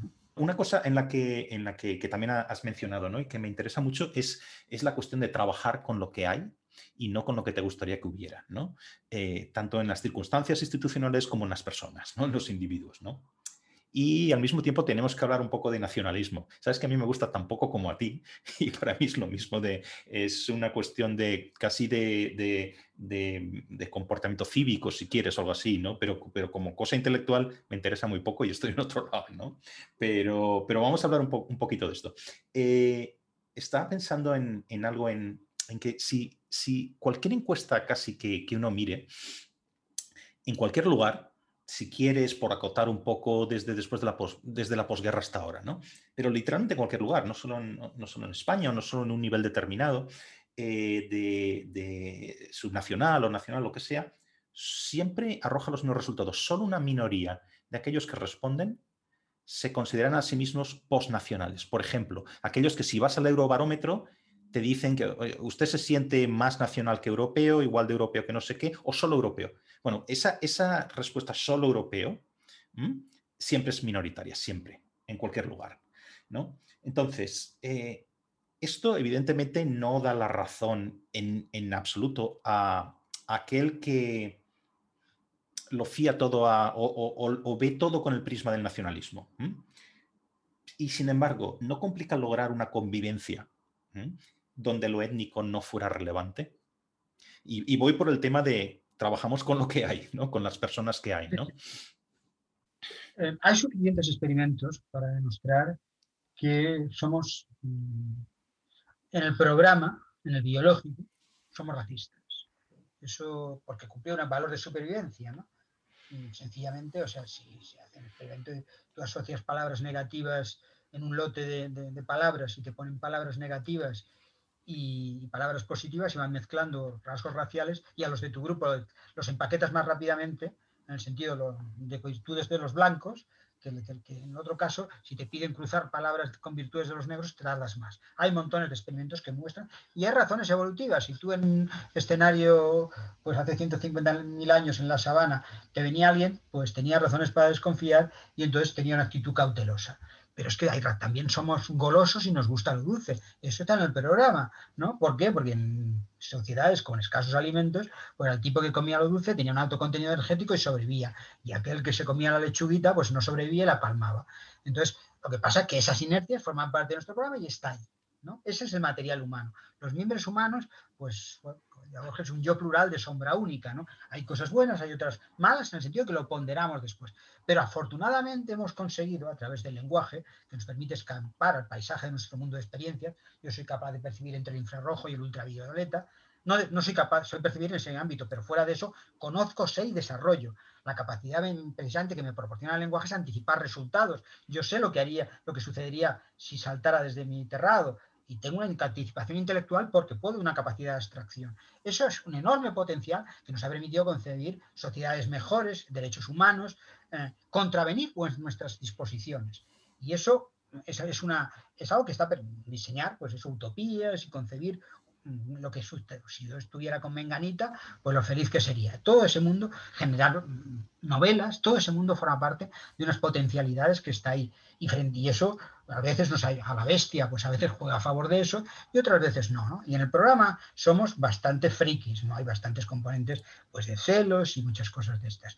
Entonces, claro, ¿qué sucede con esos materiales humanos? Esos materiales humanos lo que tenemos que hacer es encauzarlos de mejor modo posible, no reeducarlos. Mm, por supuesto, aquí habría discusiones que los poshumanistas dirían hasta qué punto está justificado, pues del mismo modo que eliminamos una tara de la miopía con una lentilla, pues una, lo que juzgásemos una tara eh, pues social, pues manipular.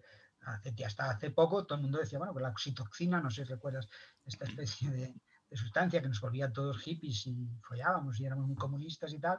Ahora ya parece que los resultados no eran tan buenos, pero bueno, estaría justificado introducirlo en el agua corriente y que todos nos, nos volviéramos mejores. Bueno, son debates quizás de mucha hondura, pero sí que es verdad que lo que no se puede, o sea, uno de los aspectos más siniestros de la sociedad, del proyecto que se llamó proyecto comunista y nos tenemos ya que resignar a reconocer en la realidad como lo que sea un comunista es generar un hombre nuevo, ¿no? Es decir, puesto que el, porque, y ese, bueno, eso no sé si lo vamos a comentar, pero el fascismo era un proyecto intrínsecamente perverso. En las palabras de Hitler, ¿eh? en mi lucha había exterminar gente y exterminar judíos.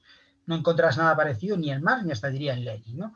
Pasa que eso, puede, eso no quiere decir que no acabe siendo objetivamente más cruel, porque la realización del proyecto puede resultar imposible y entonces puedes tener unas externalidades, unas, unas maneras institucionales perversas.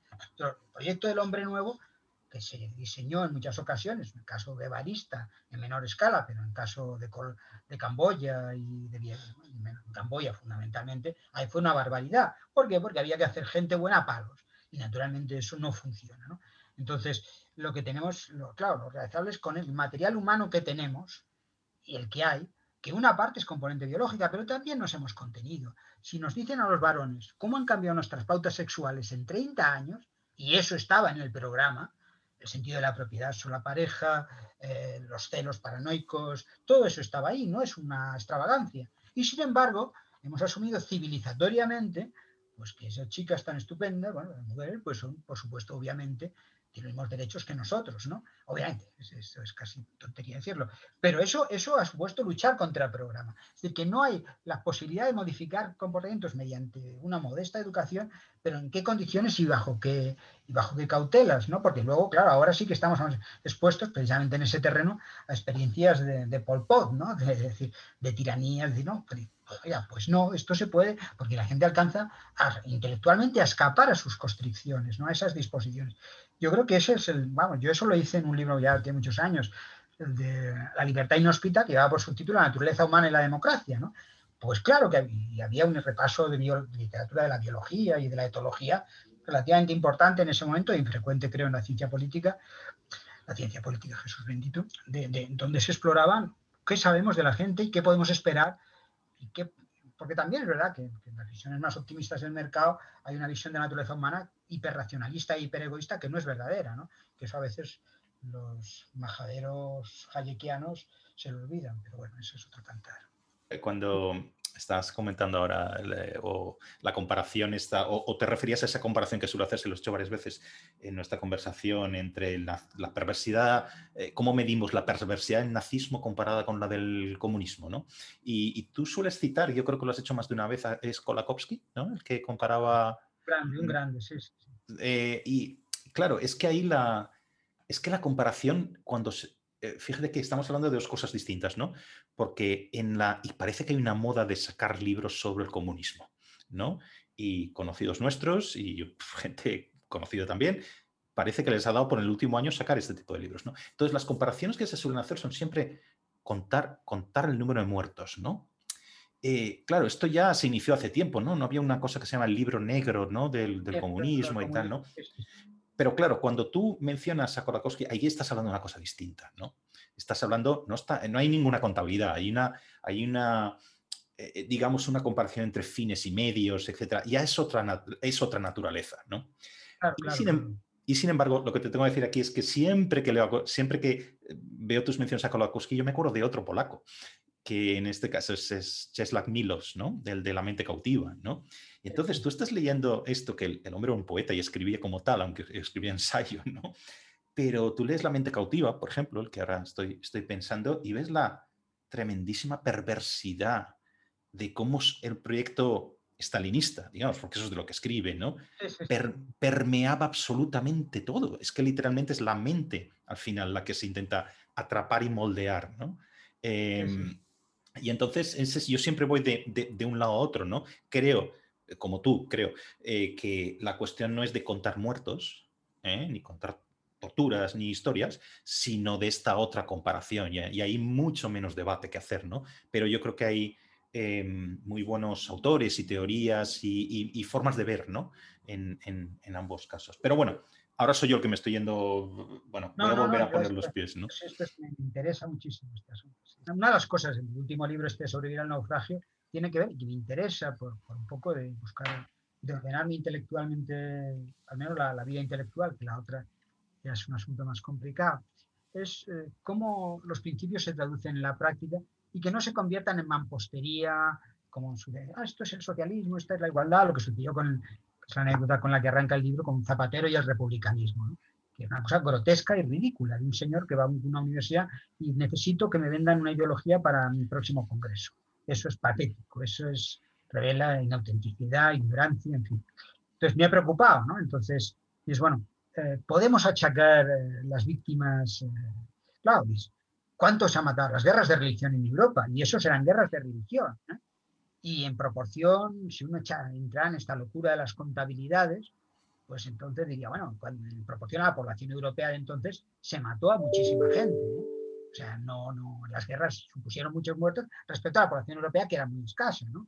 Entonces, claro, luego las otras contabilidades, pero vamos a ver, podemos concebir una ideología perfectamente satánica, que sea partidaria de exterminar a la especie humana, cuyo único axioma fuera este, exterminamos, pero que son unos inútiles, y como no la pueden llevar a la práctica, esa ideología, seriamente, todos estaríamos de acuerdo, es la más macabra del mundo, ¿no? Esa es la que está en el guion. En el caso del más parecido que hemos tenido es el nazismo, ¿no? La idea de la raza, aria, los judíos, vamos, la idea de exterminio, eso está en el guion. En el caso del estanismo, la película La vida de los otros, que es lo que tú estabas contando, creo que se desarrollaba en la RDA o, en Alemania o en Polonia, pero vamos, el mundo era, era, eso, ¿no? Un mundo de vigilancia, de, ahora estoy viendo una serie que seguramente has visto de, de Americans, ¿no? De esta serie, una serie de varias temporadas, unos tipos que están en final más o menos cuando Reagan en Estados Unidos, y bueno, los tíos quizás se les va la mano, pero son unos tíos que son asesinos a pesar de tener vidas.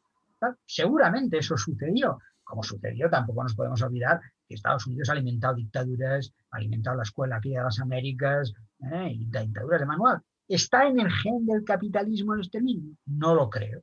No, no lo creo. Es, está la despreocupación. Si tú te sale menos rentable, y afortunadamente por eso, si, vamos a ver, no me engaño con la vacuna, si los tíos de las vacunas dijeran que, que no les van a detectar y de aquí a 20 años nos sale una protuberancia verde en la frente, lo harían. O sea, no, porque esto va de, la lógica del mercado, ¿no?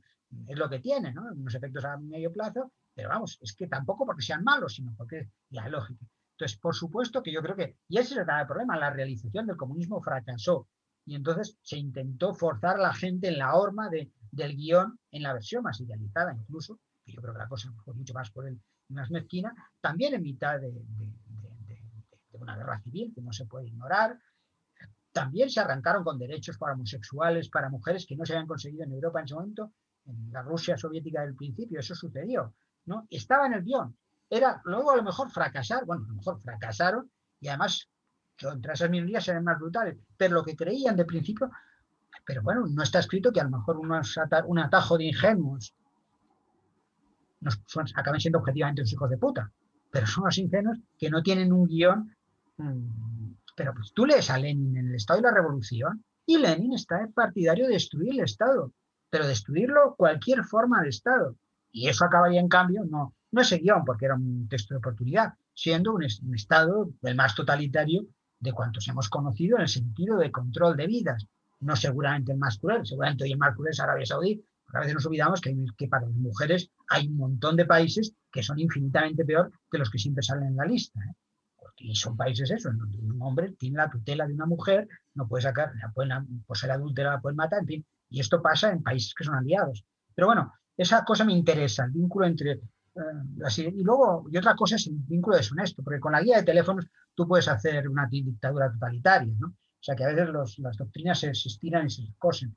A mí lo que me interesaba, y eso sería lo honesto, la contabilidad de muertos, además hay trucos geográficos de cambios de frontera, de gente que muere por hambrunas, por mala gestión, pero mueren por hambrunas, no porque les gustara matar a sus ciudadanos. Las mayores víctimas de Stalin políticamente fueron comunistas. El mayor número de, de muertos políticamente fueron comunistas, que eran los suyos. Y sin embargo era un gran hijo de puta, ¿no? No se puede decir de otra manera. En tus libros tratas, y, de hecho es el título de uno de los capítulos de tu libro La deriva reaccionaria de la izquierda, lo que has llamado la, fascinación de la izquierda por el nacionalismo. ¿no? Y pese a que, como sabes, no me cuento, pero... No, podemos hablar, de una broma, ¿eh? lo de antes. No, no, no, no, no, no, no, no, pero me refiero a, por, por, por porque hemos eh, últimamente discutido o hablado desde, este, de este texto tuyo concreto, ¿no? Pero entonces, la fascinación de la izquierda por el nacionalismo, ¿no? Que creo que es muy, muy gráfico, ¿no? Te confieso que después de leerlo 20 veces y entender lo que, lo que, lo que, lo que dices, aún no entiendo la razón de esta fascinación. Y yo no sé si es un problema mío de ser obtuso o de, o de qué, pero, pero, y, el tema, sé que el tema es muy, muy complejo, pero podrías, casi como por acabar con este bloque, si quieres, ¿no? Entre comillas, del nacionalismo, podrías explicar o sintetizar, si quieres, más bien, algunos de los motivos por los que la izquierda española está, eh, esta es mi, mi, palabra, ¿no? Hipnotizada por el, por el nacionalismo. Casi, si quieres, como un breve apunte, ¿no? no, no, no, por el tiempo que quieras. O sea, Primero, claro, lo que pasa con esto es que uno repentiza y te vienen los hilos más cercanos de cosas que requerirían investigación empírica y más que, más controlada. ¿no? Pero primero una cosa, esto es un producto muy genuinamente español. Es decir, a todas las locuras de la izquierda presente, en el trato a la religión, que se ha vuelto a crítica, ¿no? Es, te acusan de islamofobia, en, las cuestiones de género, en desprecio casi a la ciencia, de un modo encubierto, pero casi, y en otras cosas a la globalización, al arranque de, la deriva reaccionaria, contrapongo el manifiesto comunista como el texto que está violentando la actual izquierda en cada uno de sus puntos. Pero sí que lo del nacionalismo no encaja tradicionalmente, bueno, encaja por una razón, un componente igual. Una frontera supone que los individuos que están del otro lado no son tus iguales, no participan contigo y no redistribuyes con él. La izquierda fue tradicionalmente tradicionalmente internacionalista e institucionalmente fue nacionalista por razones en ocasiones que tenían que ver con los mecanismos de las propias democracias, ¿no? que em, bueno, pues el votante vota en un mercado local y el votante en un mercado local no se va a interesar por los, por los individuos que están al otro lado de la frontera. Entonces, si tú, por ejemplo, vas a Brasil y eres partidario de una propuesta de, de reducir la tasa de crecimiento en aras del medio ambiente de todo el planeta, pues no vas a comerte un colín electoralmente. Entonces, si la izquierda, eso es un problema y luego, pues porque se superpuso en el caso de la Unión Soviética a otras circunstancias. Pero no ha habido, un, o sea, ha sido clásicamente antinacionalista. los proletarios no tienen patria, en fin, ya conocemos. Pero ¿por qué se produce en España? Esa es la anomalía. ¿no? Eh, hay, mm, seguramente necesitamos, yo creo que hay explicaciones fragmentarias. Una de ellas es porque nosotros hemos construido un relato que lo ha impuesto el nacionalismo y se lo ha transmitido al conjunto de la izquierda, según el cual España es Franco. Y entonces, y además la guerra civil se hizo en España contra los nacionalismos y contra Cataluña. Las dos cosas obviamente son mentiras, de hecho fueron mm, intentaron pactos ocasionales, fueron antirrepublicanos los dos nacionalismos, menos de la República Española, ¿no? Y desde luego eran etnicistas. Etnicistas fueron los del PNV, lo tenían en el Twitter, y los de Esquerra Republicana, donde decían que había que echar los obreros, meterlos, vamos, y tenían su núcleo fascista aquí. Eso está en las entrañas de hay, ahí sí que hay una continuidad ideológica. Lo del norte es étnico-lingüístico ¿eh? y además es una minoría, y en, el, y en el caso de Cataluña, pues basta con ver lo del ADN, pues ayer mismo que estaban vacunando a la gente, se repetían los tweets de la gente diciendo que como a una española, a una persona de apellidos españoles, que son precisamente los más frecuentes en Cataluña, a una señora que se llama Pérez, que Pérez, se fue de García, el apellido más frecuente en Cataluña, ¿no? O sea, el más catalán en algún sentido. no, sé, si Félix, has, no sé si has visto hoy, creo que era un tuit de, de, hoy mismo, en el que alguien decía, un energúmeno, hoy sí por fin han, vacunado el primer catalán. Un tipo que había allí con un apellido, o sea, hoy sí por fin, ¿no? No, no, esto es como decir que el americano medio es Toro sentado y no John Smith. ¿No? no, el americano medio no es un señor que se llama Maragall, eso es una anomalía estadística en Cataluña catalán medio, es un tío que se llama José García. Ese es el catalán eh, más frecuente y era previsible que sucediera. Y sin embargo, una minoría privilegiada económicamente, ¿eh? y esto vuelvo a lo que estamos planteando, ha conseguido describir como explotadores los que viven en los barrios más pobres, los más marginados y cuya explotación en términos marxistas ¿eh? Y eso con la complicidad de una izquierda que, que, lo ha dicho aquí, lo ha hecho en el País Vasco, estamos hablando de las zonas más ricas de España, o sea, que se han tratado de escribir como colonias y excluidas culturalmente, ¿no? Ni una cosa ni otra empíricamente. Podríamos entender, ni siquiera en la dictadura, salvo a partir de los años 50, tú pues no tienes educación en catalán, obviamente, pero es que no la tienes tampoco en Francia o en Italia, educación pública, o sea, tampoco la había, en países que tienen una diversidad comparable a la nuestra, cuando se miran de cerca, ¿no? Entonces, en España se produce eso. Digo, los dos axiomas de ese relato es, por una parte, España se ha hecho una guerra contra Cataluña cuando los países, o sea, de los sitios en el País Vasco en Cataluña fue donde hubo menor represión franquista. Donde lo hubo, fue en Extremadura, Andalucía, porque aquí tenían aldabas, eran los ricos y ahí no se tocaban menos, ¿no? Y se, y se aplaudió las orejas las entradas de las tropas de Franco, eso está sobradamente documentado. Pero bueno, entonces, ese, ese es el primer axioma. Y el segundo describe eh, digo España como, como, coextensiva de la dictadura, y luego el antifranquismo de los nacionalistas. ¿no? Supuestamente era una lucha contra. Entonces, claro, se establece hay una continuidad que la izquierda ha comprado. Seguramente en eso tiene que ver cosas como que quién, quiénes componen las élites políticas y culturales en, en España en el antifranquismo del Partido Comunista. Intelectuales catalanes, ¿no? y, madrileños acomplejados, dicho un poco a lo bruto, habría que hacer sociología en pie. Pero, ¿quién? Y entonces, y estos son tíos que acaban todos en convergencia, ¿no? En las primeras elecciones generales, en las elecciones a los ayuntamientos, el 60 o el 70% de los alcaldes franquistas pasaron directamente a convergencia y apenas un 5% pasaron a Alianza Popular o datos parecidos. Es decir, ahí hay una continuidad. Y sin embargo, algo que es profundamente antigualitario, que es decir, quiero levantar una frontera, o sea, dice, oiga, pues, estos extranjeros que, no ven que cuando la izquierda se pone estupenda en estas cosas, es decir, papeles para todos. Y esto es súper, esto, esto lo que el nacionalismo es xenofobia superlativa, porque no solamente no quieren que los extranjeros entren, sino los que ya son nacionales los quieren convertir en extranjeros. Yo cuando voy a Madrid tengo los mismos derechos que tengo aquí. ¿no? No hay nada más comunista que un territorio político, porque todo es de todos sin que ninguna parte sea de ninguno en particular. Cataluña no es de los catalanes, ¿no? porque todo es de todos, y yo tengo esos plenos derechos. Y ese comunismo del espacio político, ¿eh? la izquierda está empeñada en romperlo, en decir que hay que mantener, quiere decir que cada uno hace sus impuestos como le da la gana. Pues eso, eso ¿qué tiene que ver con la izquierda? Y si además se hace en nombre de la identidad, es reaccionario sobreañadidamente. Es decir, barreras fronterizas por supuesto que cualquier frontera no tiene una justificación moral última, es el resultado de sedimentación histórica, de matrimonios reales, de batallas, de circunstancias geográficas, pero eso nos invitaría a minimizar las fronteras.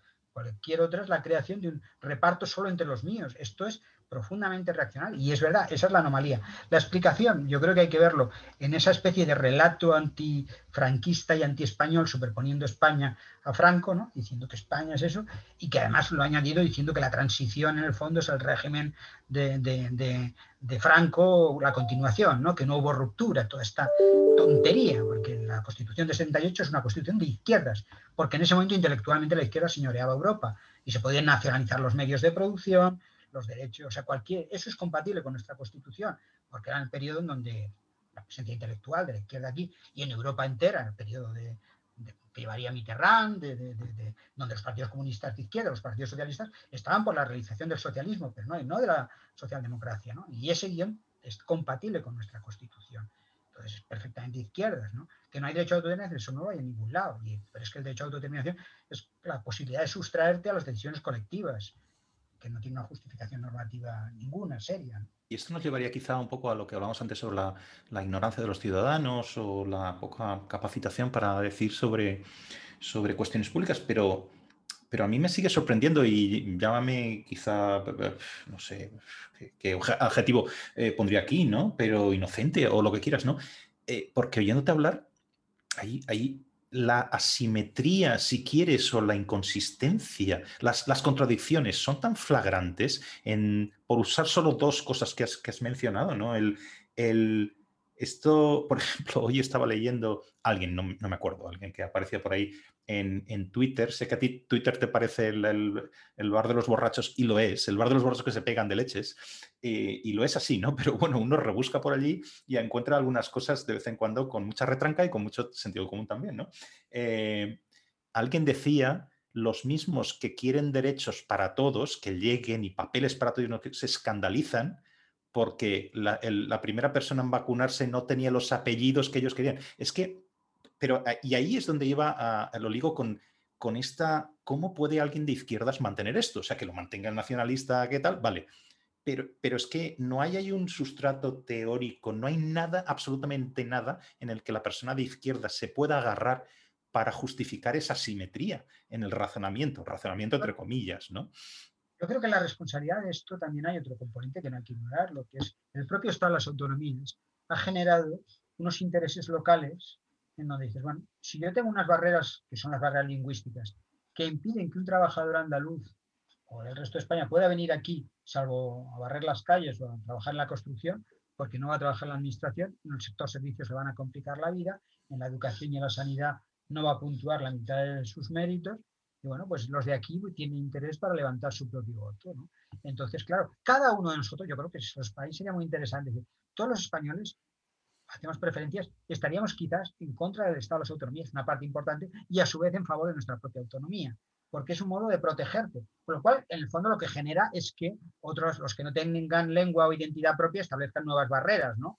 Digo, bueno, pues si no me puedo defender para que vengan los demás, porque claro, un chico de aquí puede ir a competir a cualquier sitio, en cambio al revés no pueden venir. Eso ya es profundamente antigualitario. Y eso, claro, está ahí y genera unos incentivos. Lo que pasa es que la izquierda en esto es muy llamativo. Lo que ha pasado con lo que llaman el dumping fiscal de Madrid. Estas reglas de financiación las impusieron los catalanes al conjunto de España. Y, oiga, si yo entiendo, yo como soy de izquierda y además estoy en favor del impuesto de sucesiones, porque creo que es profundamente igualitario, y esto lo he escrito y lo he argumentado largo, o sea, no, no es una ocurrencia, precisamente porque estoy en contra de la tiranía del origen, ¿no? Social en este caso, pues entonces yo creo que el, que, el problema que tienes es que si tú permites la competencia fiscal, lo que hay acabas desmontando el Estado, porque cada uno va a hacer, va a rebajar los impuestos. Y en realidad lo que sucede con Madrid es que si lo de Madrid lo hiciera todo el mundo y que lo puede hacer, el privilegio que pueda, el margen que pueda tener Madrid desaparece. Porque claro, si tú te vas allí porque tienes porque tienes la posibilidad de que te salgan menos más bajos los impuestos de sucesiones y tú lo bajas en otro sitio, pues el que estaba ahí ya no se va a ir. Con lo cual todos perderemos. Al final nadie podrá hacer el impuesto de sucesiones. Precisamente por eso buena parte del federalismo es más de derechas desde el punto de vista de la imposibilidad de establecer mecanismos de redistribución. Si tú pudieras establecer una legislación laboral en cada comunidad autónoma o ecológico, ambiental, pues cada, cada, cada comunidad autónoma diría, bueno, pues yo pongo aquí unas leyes frikis que no protejan el medio ambiente y ya vendrán empresas. Porque lo otro se, genera, es una externalidad que pagan todos. Precisamente por eso Para eso hemos inventado el Estado, para prevenirnos contra el peor de nosotros mismos, contra esa especie de debilidad de competencia. Pero ¿de qué se están quejando, tíos, que además te están diciendo después que quieren una república eh, confederal? Confederal quiere decir que cada uno hace bastante más que los impuestos. Pero bueno, esta gente le trae sin cuidado la consistencia. Es todo pura palabrería, mampostería para ir rellenando huecos intelectuales y mala fe, ¿no? Claro, pero, donde, donde yo iba es, es esa parte que, decía llámame inocente, pero, pero ¿cómo esto no tiene una sanción electoral, si quieres, o algo así? Porque solo hay elecciones cada cuatro años. Porque tú ves el horizonte de lo más inmediato, tú tienes tu trato con la administración. Entonces, si tú estás en un ayuntamiento local, y mire, yo aquí tengo, no necesariamente una corrupción, pero tengo esto asegurado y esto es más inmediato. ¿no? Es lo que pasa en Europa, nadie vota en los intereses generales. Entonces tienes que generar diseños institucionales que eviten eso, tipo circunscripción única, o, por ejemplo, pues piensa decir, bueno, pues que, que para presentarte al Parlamento, la primera Cámara, pues a lo mejor tengas que obtener votos en cinco comunidades autónomas, tendrás que presentar con un mínimo de resultados. Y entonces ya vas a comprometerte. Pero claro, si yo sé que concentrándome territorialmente aquí voy a poder y no voy a, y me trae sin cuidado todo lo demás, pues entonces y los de aquí van a votar al de aquí, porque supuestamente, pues bueno, tienen que... Lo otro son preferencias más complicadas, hay que elaborarlas más, hay que darlas demasiadas vueltas, ¿no? Entonces, el votante tiene un horizonte bueno, miope razonablemente, en algún sentido, hasta racionalmente. Entonces, eso es lo que tienen que modificar las instituciones. En ese sentido, el Estado de las autonomías, a mí toda esta palabra, es que el Estado de las autonomías ha acompañado los mejores años de... Hay estudios económicos que muestran que España hubiese si seguía creciendo, quizás con la dictadura de Franco hubiese seguido creciendo igual. Es que eso son falacias. Es como dijimos, el gol de Iniesta pues ha acompañado a la democracia. Sí, claro, ha pasado durante este tiempo. Pero, pero desde luego, a la hora de responder ahora a, un reto real e importante, no a la pirotecnia, como ha sido la epidemia, no se ha mostrado más bien. No teníamos un ministro, era un señor que estaba por ahí que fingía ser ministro de algo, que no había una infraestructura y un Estado potente funcionando. Como si fueran correlaciones espurias a gran escala, ¿no? Los ejemplos que damos. Eh, hablando de, eh, bueno, yo aquí lo he llamado, no sé si exageradamente, ¿no? Barrabasadas del gobierno. ¿Y a qué me refiero con esto?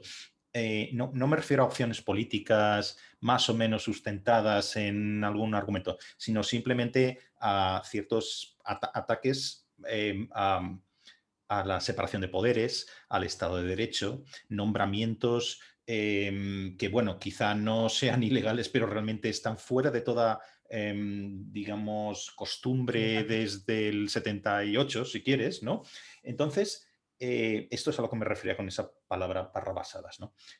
Por un lado, ¿dónde está el límite? ¿no? Porque estamos viendo cosas que, que ni con Zapatero, ni con Rajoy, ni con gobiernos anteriores se veían, ¿no? Eh, y, entroncando un poco con lo que estábamos diciendo, casi que es una manera que se solapa, ¿no? ¿Por qué los ciudadanos no, no reaccionan? ¿no? Y aquí tengo una lista de opciones, que no es exhaustiva, pero es, no os corta tampoco, ¿no? Te planteo, para esa no reacción de los ciudadanos, porque están de acuerdo, porque no les importa, porque no lo entienden, no entienden los procesos políticos, eh, porque no saben cómo protestar, porque no existen las instituciones para hacerlo, y aquí iría más esto de sí, podemos votar cada cuatro años, pero mientras tanto, ¿qué?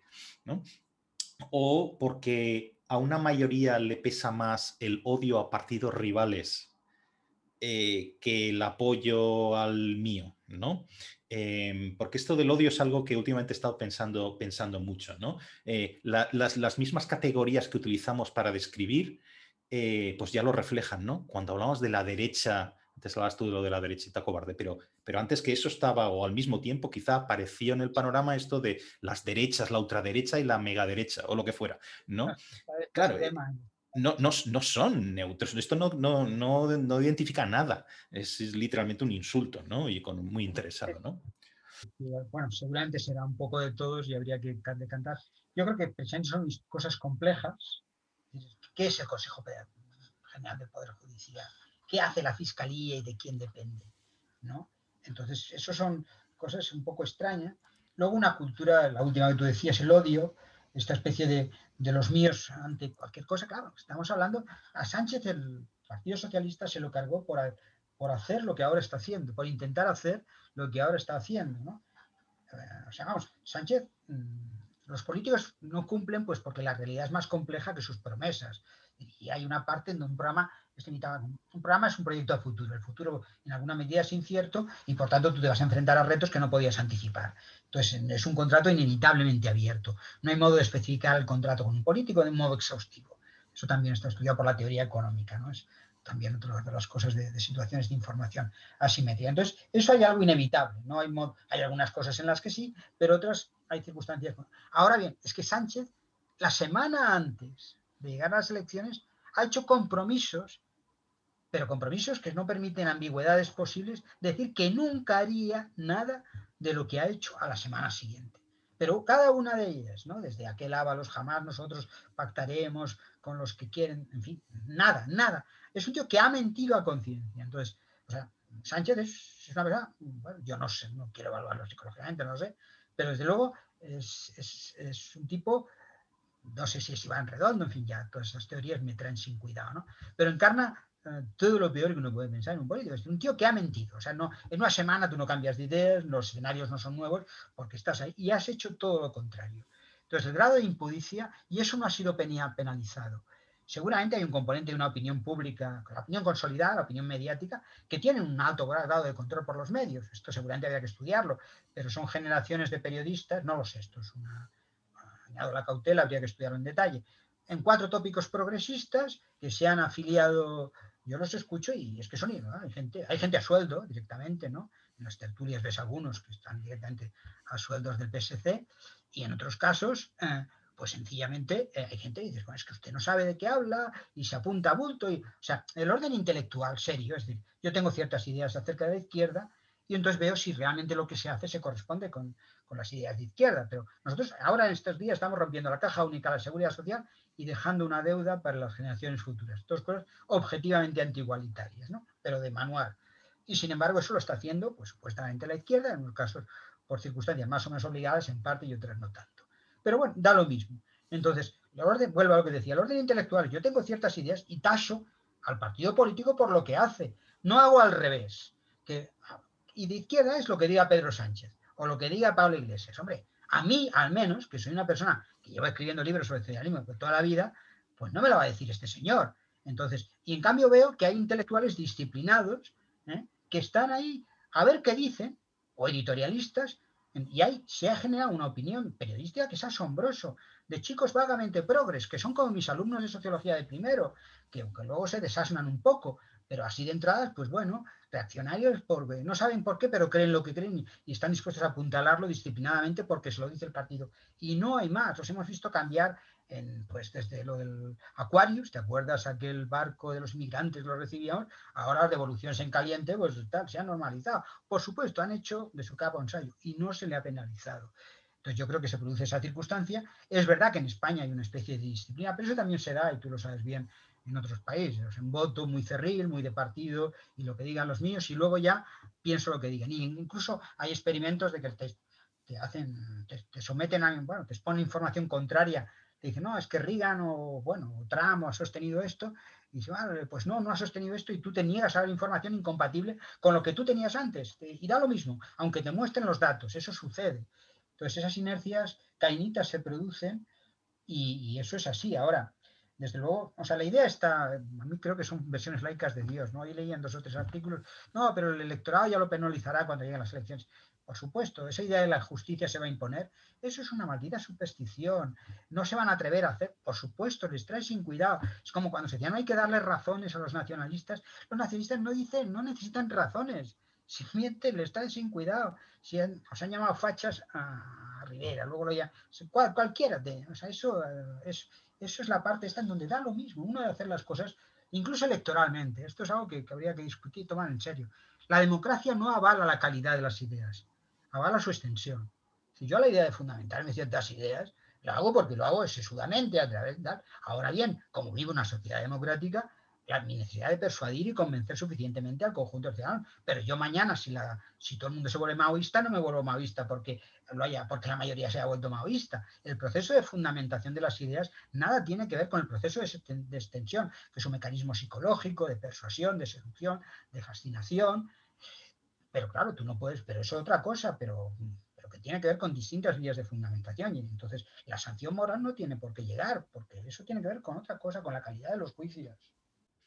¿Y tú crees, mm, la pregunta muy corta, eh, por remachar un poco cómo empezaba la cosa, ¿tú crees que el odio es un motor electoral hoy en España? Y no me refiero a, los partidos contribuyendo a la, polarización política, sino, sino a, lo a, lo que ocurre entre los votantes, ¿no? Un poco aquello que, se decía, ¿no? My, country, right or wrong, ¿no? O sea, los míos porque sí, si este tío es una moral, vamos a dejarlo ahí, ¿no? Eh, o hacen esto y lo otro, hasta en la medida en que entiendes un poco cómo son los procesos, pero bueno, pero es que mira los que están enfrentes.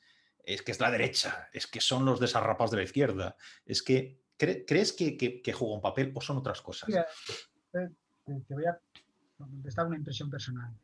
Yo hace, hace unos años, bueno, yo voy a Madrid más o menos con frecuencia, y hace unos años, estando entre un grupo de amigos de una generación más joven que la mía, donde hay gente que creo que valdría la pena atender intelectualmente, me, llamó la atención que tú podías estar comiendo en una mesa con gente de Podemos, con gente del PP, o a fin del PP, o liberales, o ciudadanos, o el Podemos incipiente, o gente que acabaría en Podemos, digámoslo así, socialistas. Eso sucedió, ¿no? Y, y eso era Madrid. Mm, eso en Madrid ha cambiado. Eso ahora pero es que me lo estás diciendo a mí que vivo en Cataluña, díselo a los del País Vasco. Aquí hemos hecho el máster en odio. O sea, aquí el odio forma parte, claro, es que basta con ver, bueno, pues Patria, ¿no? La, la serie, es decir, el odio, eso forma parte consustancial. El nacionalismo, por supuesto, establece esa prioridad, ese desprecio. O sea, es que lo que, lo que revelan los de estos días y tantos que se pueden ver por ahí es que es el desprecio, pero ese genuinamente nazi, objetivamente nazi, no digo que sean nazis, digo que se comportan los nazis, de que al, al otro lo tratan como subhumano. Esto lo ha dicho un presidente de la Generalitat, el ADN este de taraditos, ¿no? ¿Eh? Eh, o sea, eso, eso forma parte de la, de, la estructura política, ¿no? del guion de, los míos y los otros son. O sea, ese es un odio que está muy asociado al nacionalismo. Yo lo que creo que se está produciendo en España es que la vasquiciación o la, o sea, la, manera de hacer política catalana se ha extendido al conjunto de la política española, ¿no? Porque siempre ha habido trapacería. Yo me acuerdo del Pepiño Blanco, cuando la derecha extrema, la derecha, extrema derecha, toda esta retórica idiota porque no era capaz de definir, ¿no? que nunca les preguntan en serio, ¿y usted qué quiere decir con eso? ¿Qué, entiende usted por derecha? La pregunta es, ¿qué entiende usted por derecha? Diría, lo que defienda a los privilegiados, por chatarra. Pero, pero, pero, pero ese encanallamiento ahora en los últimos tiempos, y es una gestión muy catar, y en cambio, claro, es que hemos visto al presidente de gobierno darle el pésame a los grupos por la muerte de un asesino en, el, en, la, sede de la soberanía popular, ¿no? Hombre, esto no es una broma, ¿eh? ¿Eh? Y, hay, una diferencia, yo siempre lo recuerdo, digo, digámoslo, llamamos los franquistas, pero cuando terminó la dictadura, los franquistas se fueron a su casa en la confianza de que nadie se acordara de su pasado, y desde entonces franquista es un insulto. ETA asesinado, ¿eh? y están ahí, llegan a su pueblo, les aplauden, y mm, pasean por aquí a Otegui, y ese señor es un héroe moral, y, y presidentes del gobierno de España ¿eh? lo han considerado, y consideran que sus ideas, sus ideas, no sus prácticas, no todas de sus prácticas, son dignas. Ahí hay una simetría. Bueno, o sea, en España, franquista es y será un insulto. Y, bien, y bien está. Y en cambio, otros tíos que han asesinado más recientemente en un régimen democrático, ¿eh? sus ideas se consideran dignas y que tenemos que considerarlas. Y eso será, como bueno, la miserable de hoy mismo que decía, parecía Pablo Coelho, el, el señor Ábalos, decía, hay que entender el sufrimiento de, de, quién, de unos tíos que están en la cárcel por haber intentado romper la paz civil en Cataluña, en la Constitución española. Sí, sí, sí. Em, bueno, llevamos bastante rato hablando, pero hay un par de cuestiones que no, que no, quiero, no quiero dejar de lado. Y una que dije muy al principio que tenía una pregunta sobre, sobre tu libro El compromiso del creador, ¿no? Eh, que sería, digamos, la penúltima cuestión que quería tratar contigo, ¿no? Y también tiene relación con todo esto, ¿no? Em, esto es algo que traté en un primer programa del, podcast eh, sobre la sociedad civil, ¿no? Es posible que quizá por añadir más opciones a lo anterior no, ¿por qué no reaccionan los ciudadanos? ¿no? porque no pueden, porque a lo mejor eso que llamamos la sociedad civil, un tema, una, expresión muy manoseada eh, al final, pero bueno, podríamos decir que, a lo mejor es que en España no existe sociedad civil o que no existen élites sociales con una preocupación por lo, por lo común, por lo mm, mm, público. Y estoy hablando de élites sociales en un sentido muy amplio, ¿eh? de, empresariales y eh, etcétera, ¿no? O a lo mejor es que ha desaparecido la categoría de intelectual público. Y aquí entramos en lo que tú tratas en tu, en tu libro, ¿no? Em, y, ahí yo creo que también te muestras, si creo que no me equivoco, pesimista, ¿no? Eh, de estar, después de darle vueltas y muy trabajar mucho la, la, cuestión, ¿no?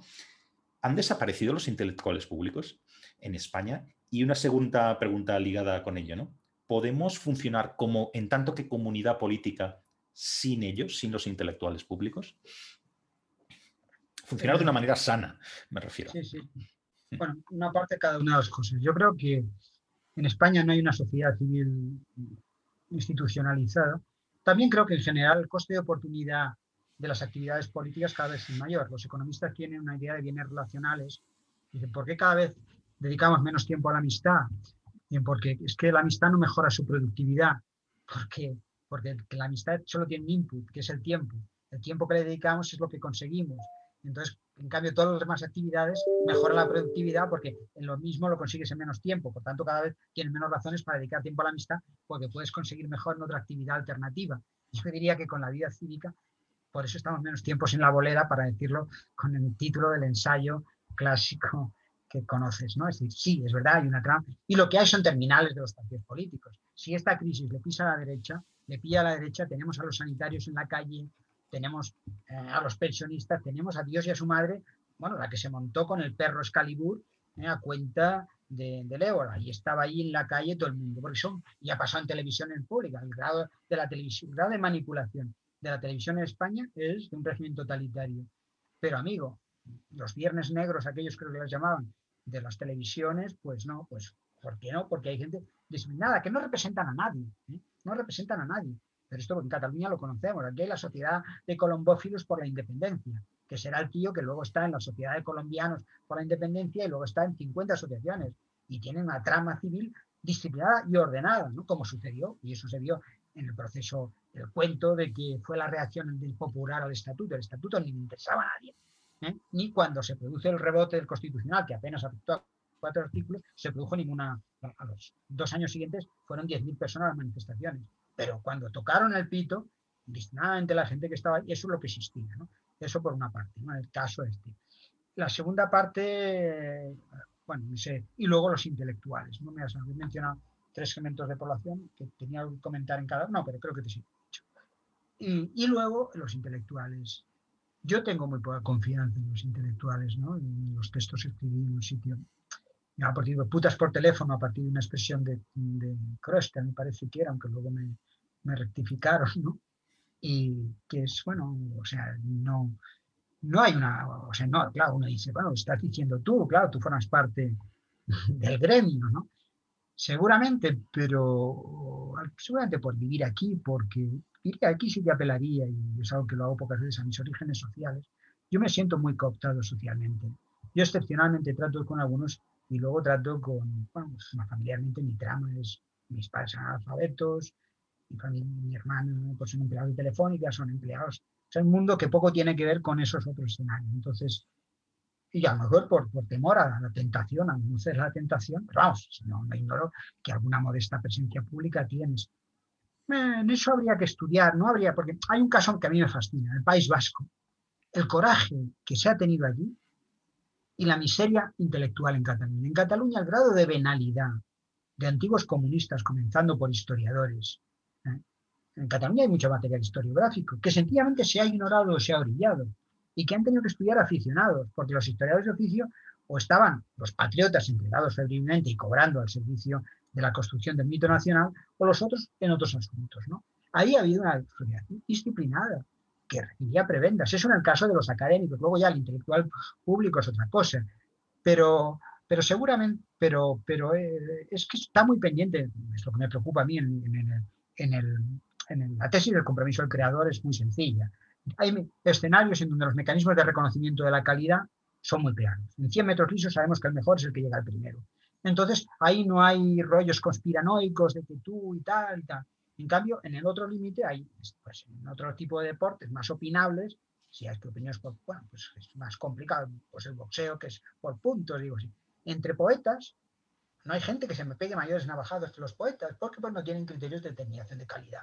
Entonces tienen sus capillas, sus sectas, eh, el uno que dice que los otros son muy buenos, porque la idea de reconocimiento unilateral es, contradictoria. Tú no puedes decir, estos tíos son gilipollas, pero yo, y dicen que yo soy muy listo. Entonces su juicio lo aprecio, ¿no? Entonces tú tienes que decir que ellos son muy buenos. Todos tenemos que tocarnos el bombo a nuestro pasar. Eso genera gremios y entonces en esos mundos del intelectual público está más cerca a esos mundos de, que dependen de vanidades, de presencias públicas, de una gente que toca el tambor o de tu propia arrogancia, que acabas amargando la vida a la gente que tienes al lado tuyo, ¿no? Diciendo mm, a tu mujer o a tu tribu, dices que yo soy la hostia, ¿no? Este tipo de cosas, porque bueno, porque como no tienes mecanismo de reconocimiento público, tienes tú que hacerlo.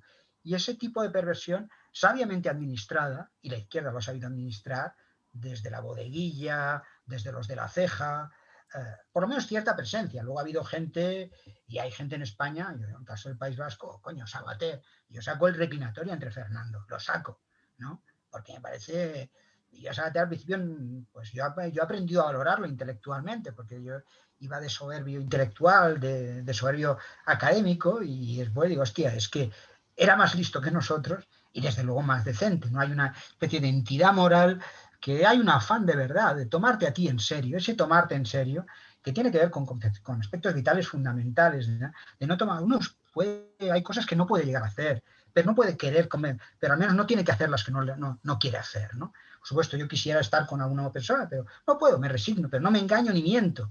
Pero hay otras cosas que si no quiero hacerlas no tengo ninguna obligación. Y eso en... Entonces, su grado de venalidad es comparable al de una folclórica. Yo no tengo ninguna fe en ese tipo de cosas, ¿no? Y, hay charla. Y como no hay criterios de valoración de calidad, pues hay muchos charlatanes. Mírate los que han aparecido ahora aplaudiendo esta tarde, esta tarde mismo al presidente de gobierno, diciendo que él mismo los ha elegido para que lo aplaudan. Eso es patético, ¿no? Eso es patético, eso es vergonzoso. Luego los periodistas dicen, no, es que tienen mucho prestigio. Bueno, yo no me lo creo, ¿no? Y, y los he elegido algunos, ¿no? Entonces, pero bueno, eso revela otras cosas. Uy, una, cosa, cosa más de anécdota y de ligereza. Así ¿Qué te ha hecho a ti Bernard Henry Levy que lo machacas, le pegas como una, una piñata? El pobre hombre. Eso, seguramente tiene en origen algo de vicio, porque él fue de los jóvenes filósofos en su momento eh, antimarxista directamente, ¿no? Eh, y luego es que se gusta, se relame, eh, sobreactúa, y luego este moralismo, es que es un moralismo desconectado de la reflexión. A mí me pasa con Juan solo con otra gente en donde en especie de yo soy un héroe moral, yo quiero gente que se ría más, como Fernando, y que sea, y que en cambio el temple moral se muestre en otras circunstancias, no con una capanga de cojones como se paseaban estos por Sarajevo, ¿no? Entonces, con, esta especie de cosas y esto cuando, no, es que lo de, lo de Juan, y a Juan lo leí hasta la fatiga, oh, los exiliados escapados de Franco y, los exiliados, y, bueno, y Blanco White, y yo, o sea, es, que era una especie de perpetuo autobombo que me ponía muy nervioso, nervios, pero creo, admito que es una manía, que hay una parte que es manía, pero vamos, en el libro se detallan algunas cosas que le restan al. Vale. Oye, una última, una última pregunta, ¿no? Eh, Ah, es también un poco del aquí y ahora, ¿no? Y es, y es algo que llevo pensando bastante tiempo y, y, como sabes, em, yo vivo fuera y viendo las cosas de fuera eh, se ven distintas, no mejor ni peor, pero se ven, se ven distintas, ¿no? Entonces, aquí quería, si tuviera que titular esto de alguna forma, es ¿qué nos queda después de todo esto, ¿no? Em, y, ahí me iba, quería irme a aquello que decía Vargas Llosa, ¿no? que era lo de conversación en la catedral cuando se jodió el Perú. ¿no? Eh, ¿Cuándo se jodió el proyecto de socialdemocracia liberal, centro progresista y reformista, llámalo como quieras y sabes a qué me estoy refiriendo, ¿no? concretamente a Ciudadanos? ¿no? Em, ¿Y qué explica a tu juicio una segunda pregunta vinculada? Eh, la debacle electoral vivida y, luego lo que parecen, a priori, unas bastante magras perspectivas a corto plazo. ¿no? Entonces no estoy tanto en, personas, tal, pues meterte en lo que quieras, sino como la, idea, ¿no? La idea, si quieres, para algunas personas está una cierta ilusión sobre que esto era algo nuevo, em, pues quizá vendría de antes, quizá con UPyD, o bueno, me vale también, ¿no? Pero quiero decir, estamos resignados, nos tenemos que resignar a que siempre haya lo mismo, a que no puede salir algo que cambie un poco las cosas en las direcciones en las que estamos hablando en esta conversación que hemos tenido? Una mayor calidad, una mayor decencia, ¿no? Vamos a ver, la historia de Ciudadanos es complicada. Primero, Ciudadanos eh, no aparece como un proyecto, nosotros no lo perfilamos nosotros, es que nosotros me parece un acto de arrogancia. Precisamente porque no teníamos una homogeneidad en el proyecto político, porque había gente que teníamos. Yo, vamos, voy a anticipar. En España se necesita un partido de izquierdas y lo tiene muy fácil desde el punto de vista del programa. Es el único espacio electoral que queda por cubrir. Porque el antinacionalismo, no digo el anacionalismo, sino el antinacionalismo es igualitario en el sentido de que no establece barreras para que un chico pueda trabajar en cualquier parte de su país eh, y es eficiente porque tú vas a obtener el mejor médico no porque hable una lengua, sino porque lo hace mejor, ¿no? Y además eliminas barreras de mercado, no etiquetas, porque claro, aquí los boutiques están deseando decir que no venga nadie, y entonces si le pido el catalán, el de fuera pues no va a venir. O sea, tienes condiciones de eficiencia, economías de escala, en fin, las ventajas pues, de la Unión Europea respecto a España en otro sentido, que cuando compras frente a un monopolio, pues es más potente, muchas cosas, ¿no? Todo esto no me voy a entretener en lo que decíamos de la competencia fiscal. Entonces, ese espacio político queda por cubrir. Le desnudarías las vergüenzas a la izquierda, porque tú puedes ir al Parlamento y decir de qué igualdad me está hablando y decir estas cosas con la paciencia y decantación y la cadencia que tendría que decir un político, que no es la cosa apresurada que yo estoy contando. Ese espacio electoral queda por construir. Eh, nadie, eh, eso, hay un problema de objetivo hoy y en España, en cualquier lado, que hace que el capitalismo y la democracia, a pesar de los no sea, es que se necesita mucho dinero para entrar en un proyecto político. No cualquier idea, por muy buena que sea. Y el IBEX, como toda la burguesía es miope, le interesa el corto plazo. O sea, le interesa lo inmediato. Y además más desprendido cada vez más de intereses locales, porque Telefónica y Santander pues son empresas muy bien. Entonces, pueden estar en la pirotecnia. Si Ives hoy está apoyando al gobierno, lo está, y, le da 50 leyes de género, por supuesto, y si nos hacen hacer a todos por obligación pintura mm, pues no figurativa, pues lo harán, porque todo eso es, es nada, desde el punto de vista de lo que es. Puedan ver afectados sus intereses a corto plazo y a largo plazo les trae sin cuidado, porque la burguesía es miope, esto para bien y para mal, ¿no? No se anticipan las consecuencias a largo plazo de esas consideraciones. Entonces, eso, para hacer un proyecto político en España requiere medios, hay disposición, hay energías. Sí, también es verdad que se han roto los vínculos que hubo entre socialistas y ciudadanos, o sea, lo que hubo en torno a octubre del 2017. Yo cuando hablé ahí en la Gran Vía, en la segunda de las grandes manifestaciones de octubre, allí abajo estaba Iceta y estaba aplaudiendo con las orejas y con la bandera de España. 15 días antes no se había atrevido a venir, ¿no? Entonces, y en ese momento había lo que te contaba en Madrid, había un buen rollo entre socialistas y otras gentes porque el compromiso constitucional se mantenía. Ese espacio está complicado. ¿Qué es lo que pasa con Ciudadanos? Ciudadanos, como te digo, nosotros no lo perfilamos porque tampoco, nosotros reclamábamos la aparición de un partido que no lo gestionamos nosotros y por tanto con ciertas vagas ideas que no se acababan de perfilar por las propias indefiniciones nuestras. Eso, es un, eso fue un error de principio, porque es como tú convocas a la gente a hacer deporte, pero no dices si vas a jugar a tenis o vas a jugar a fútbol. Entonces, eso en Cataluña dio un espacio político que sencillamente en Cataluña repetir la Constitución ya te hacía ilustrado. Eras Einstein al, al lado de un pata. Porque aquí el programa, ir al Parlamento y recordar lo que es la separación de poderes, recordar conceptos de derecho elemental, ya te proporcionaba un programa de civilización, era como hablar en las cortes franquistas. Entonces eso aquí mostró cierta eficacia, se dieron circunstancias en cierto momento. Cuando se pasa a España eh, que yo creo que si ese proyecto se hubiese mantenido reconociéndose el perfil de izquierda socialdemócrata algo así, que UPyD, a pesar de lo que se ha hecho retrospectivamente, UPyD extendió mucho el concepto de transversal, por circunstancias que un día habrá que estirar, pero yo recuerdo la feroz. Empezaban a utilizar una palabrería que ya le daba como vergüenza. Luego al final fueron reconociendo un perfil más socialdemócrata, pero al principio yo recuerdo cómo se acuñó el concepto, pero eso son otras historias, ¿no? Que, no significaban nada. En España tú dices que la izquierda ya tiene estos puntos por ciento más de votos. Eso entra. Y además es que en este caso tienes razones. Entonces, claro, se hace la apuesta. El, bueno, por lo que fuera, en un momento hay un perfil que está en el ideario de socialdemocracia, tradición liberal del socialismo y el liberalismo igualitario. Eso estaba en el programa. En algún momento algunas personas, yo algo tuvo que ver con eso, y otras gentes, con que tuvo mucho más participación que yo, se preocuparon de que eso estuviera en el año.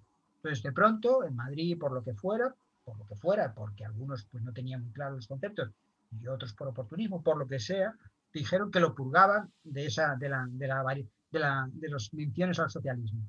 Que eso, desde el punto de vista de un partido, es la destrucción. Es como si dices, el club de tenis, el club de fútbol Barcelona se va a dedicar al tenis. Un partido se define por su ideario. Si le cambias el ideario, es otro partido.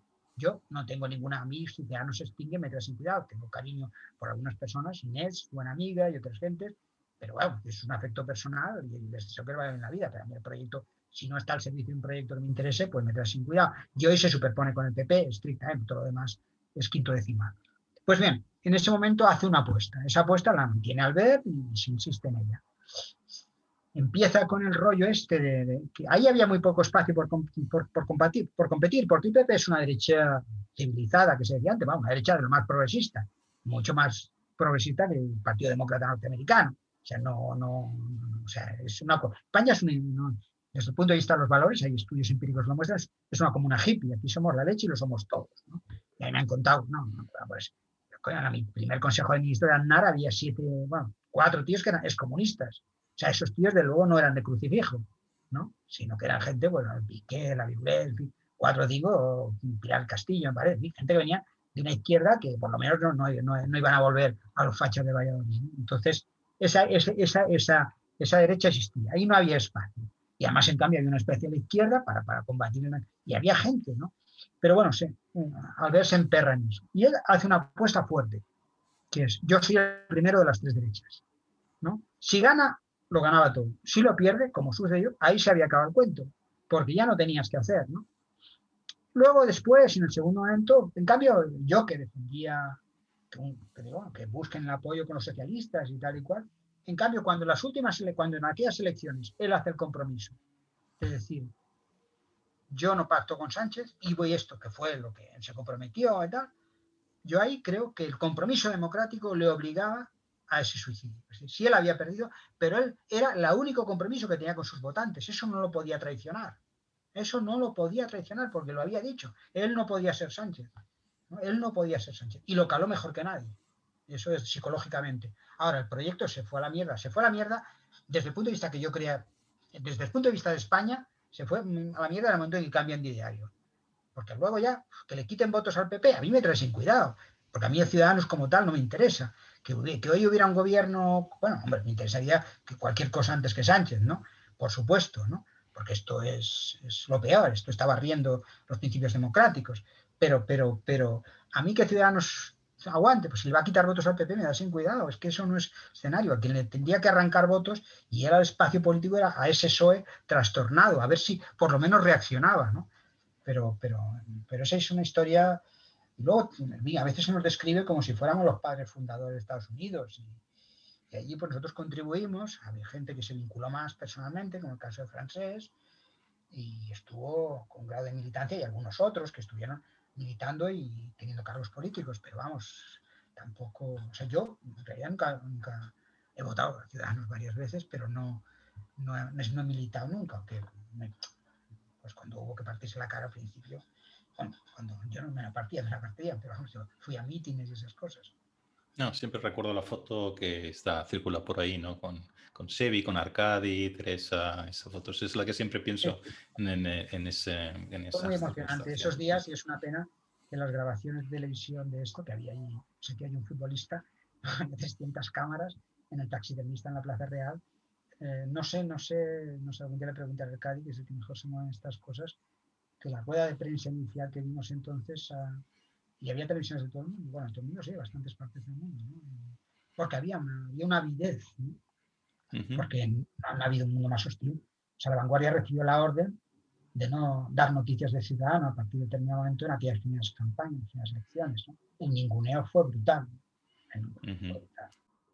Aquí, aquí el, yo creo que te, te, he llamado pesimista varias veces, pero voy a acabar yo con ese tono, con una percepción pesimista de las cosas, ¿no? Pero bueno, en cualquier caso lo, lo vamos a dejar aquí.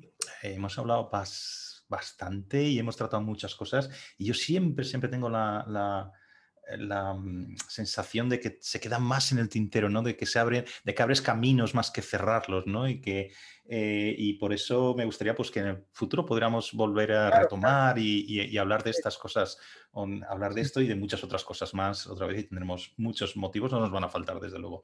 Pero bueno, que muchísimas gracias, eh, Félix. Eh, creo que ha sido de verdad una maravilla charlar contigo y bueno, y nos veremos en otra, en otra ocasión. Muchas, muchas gracias. gracias.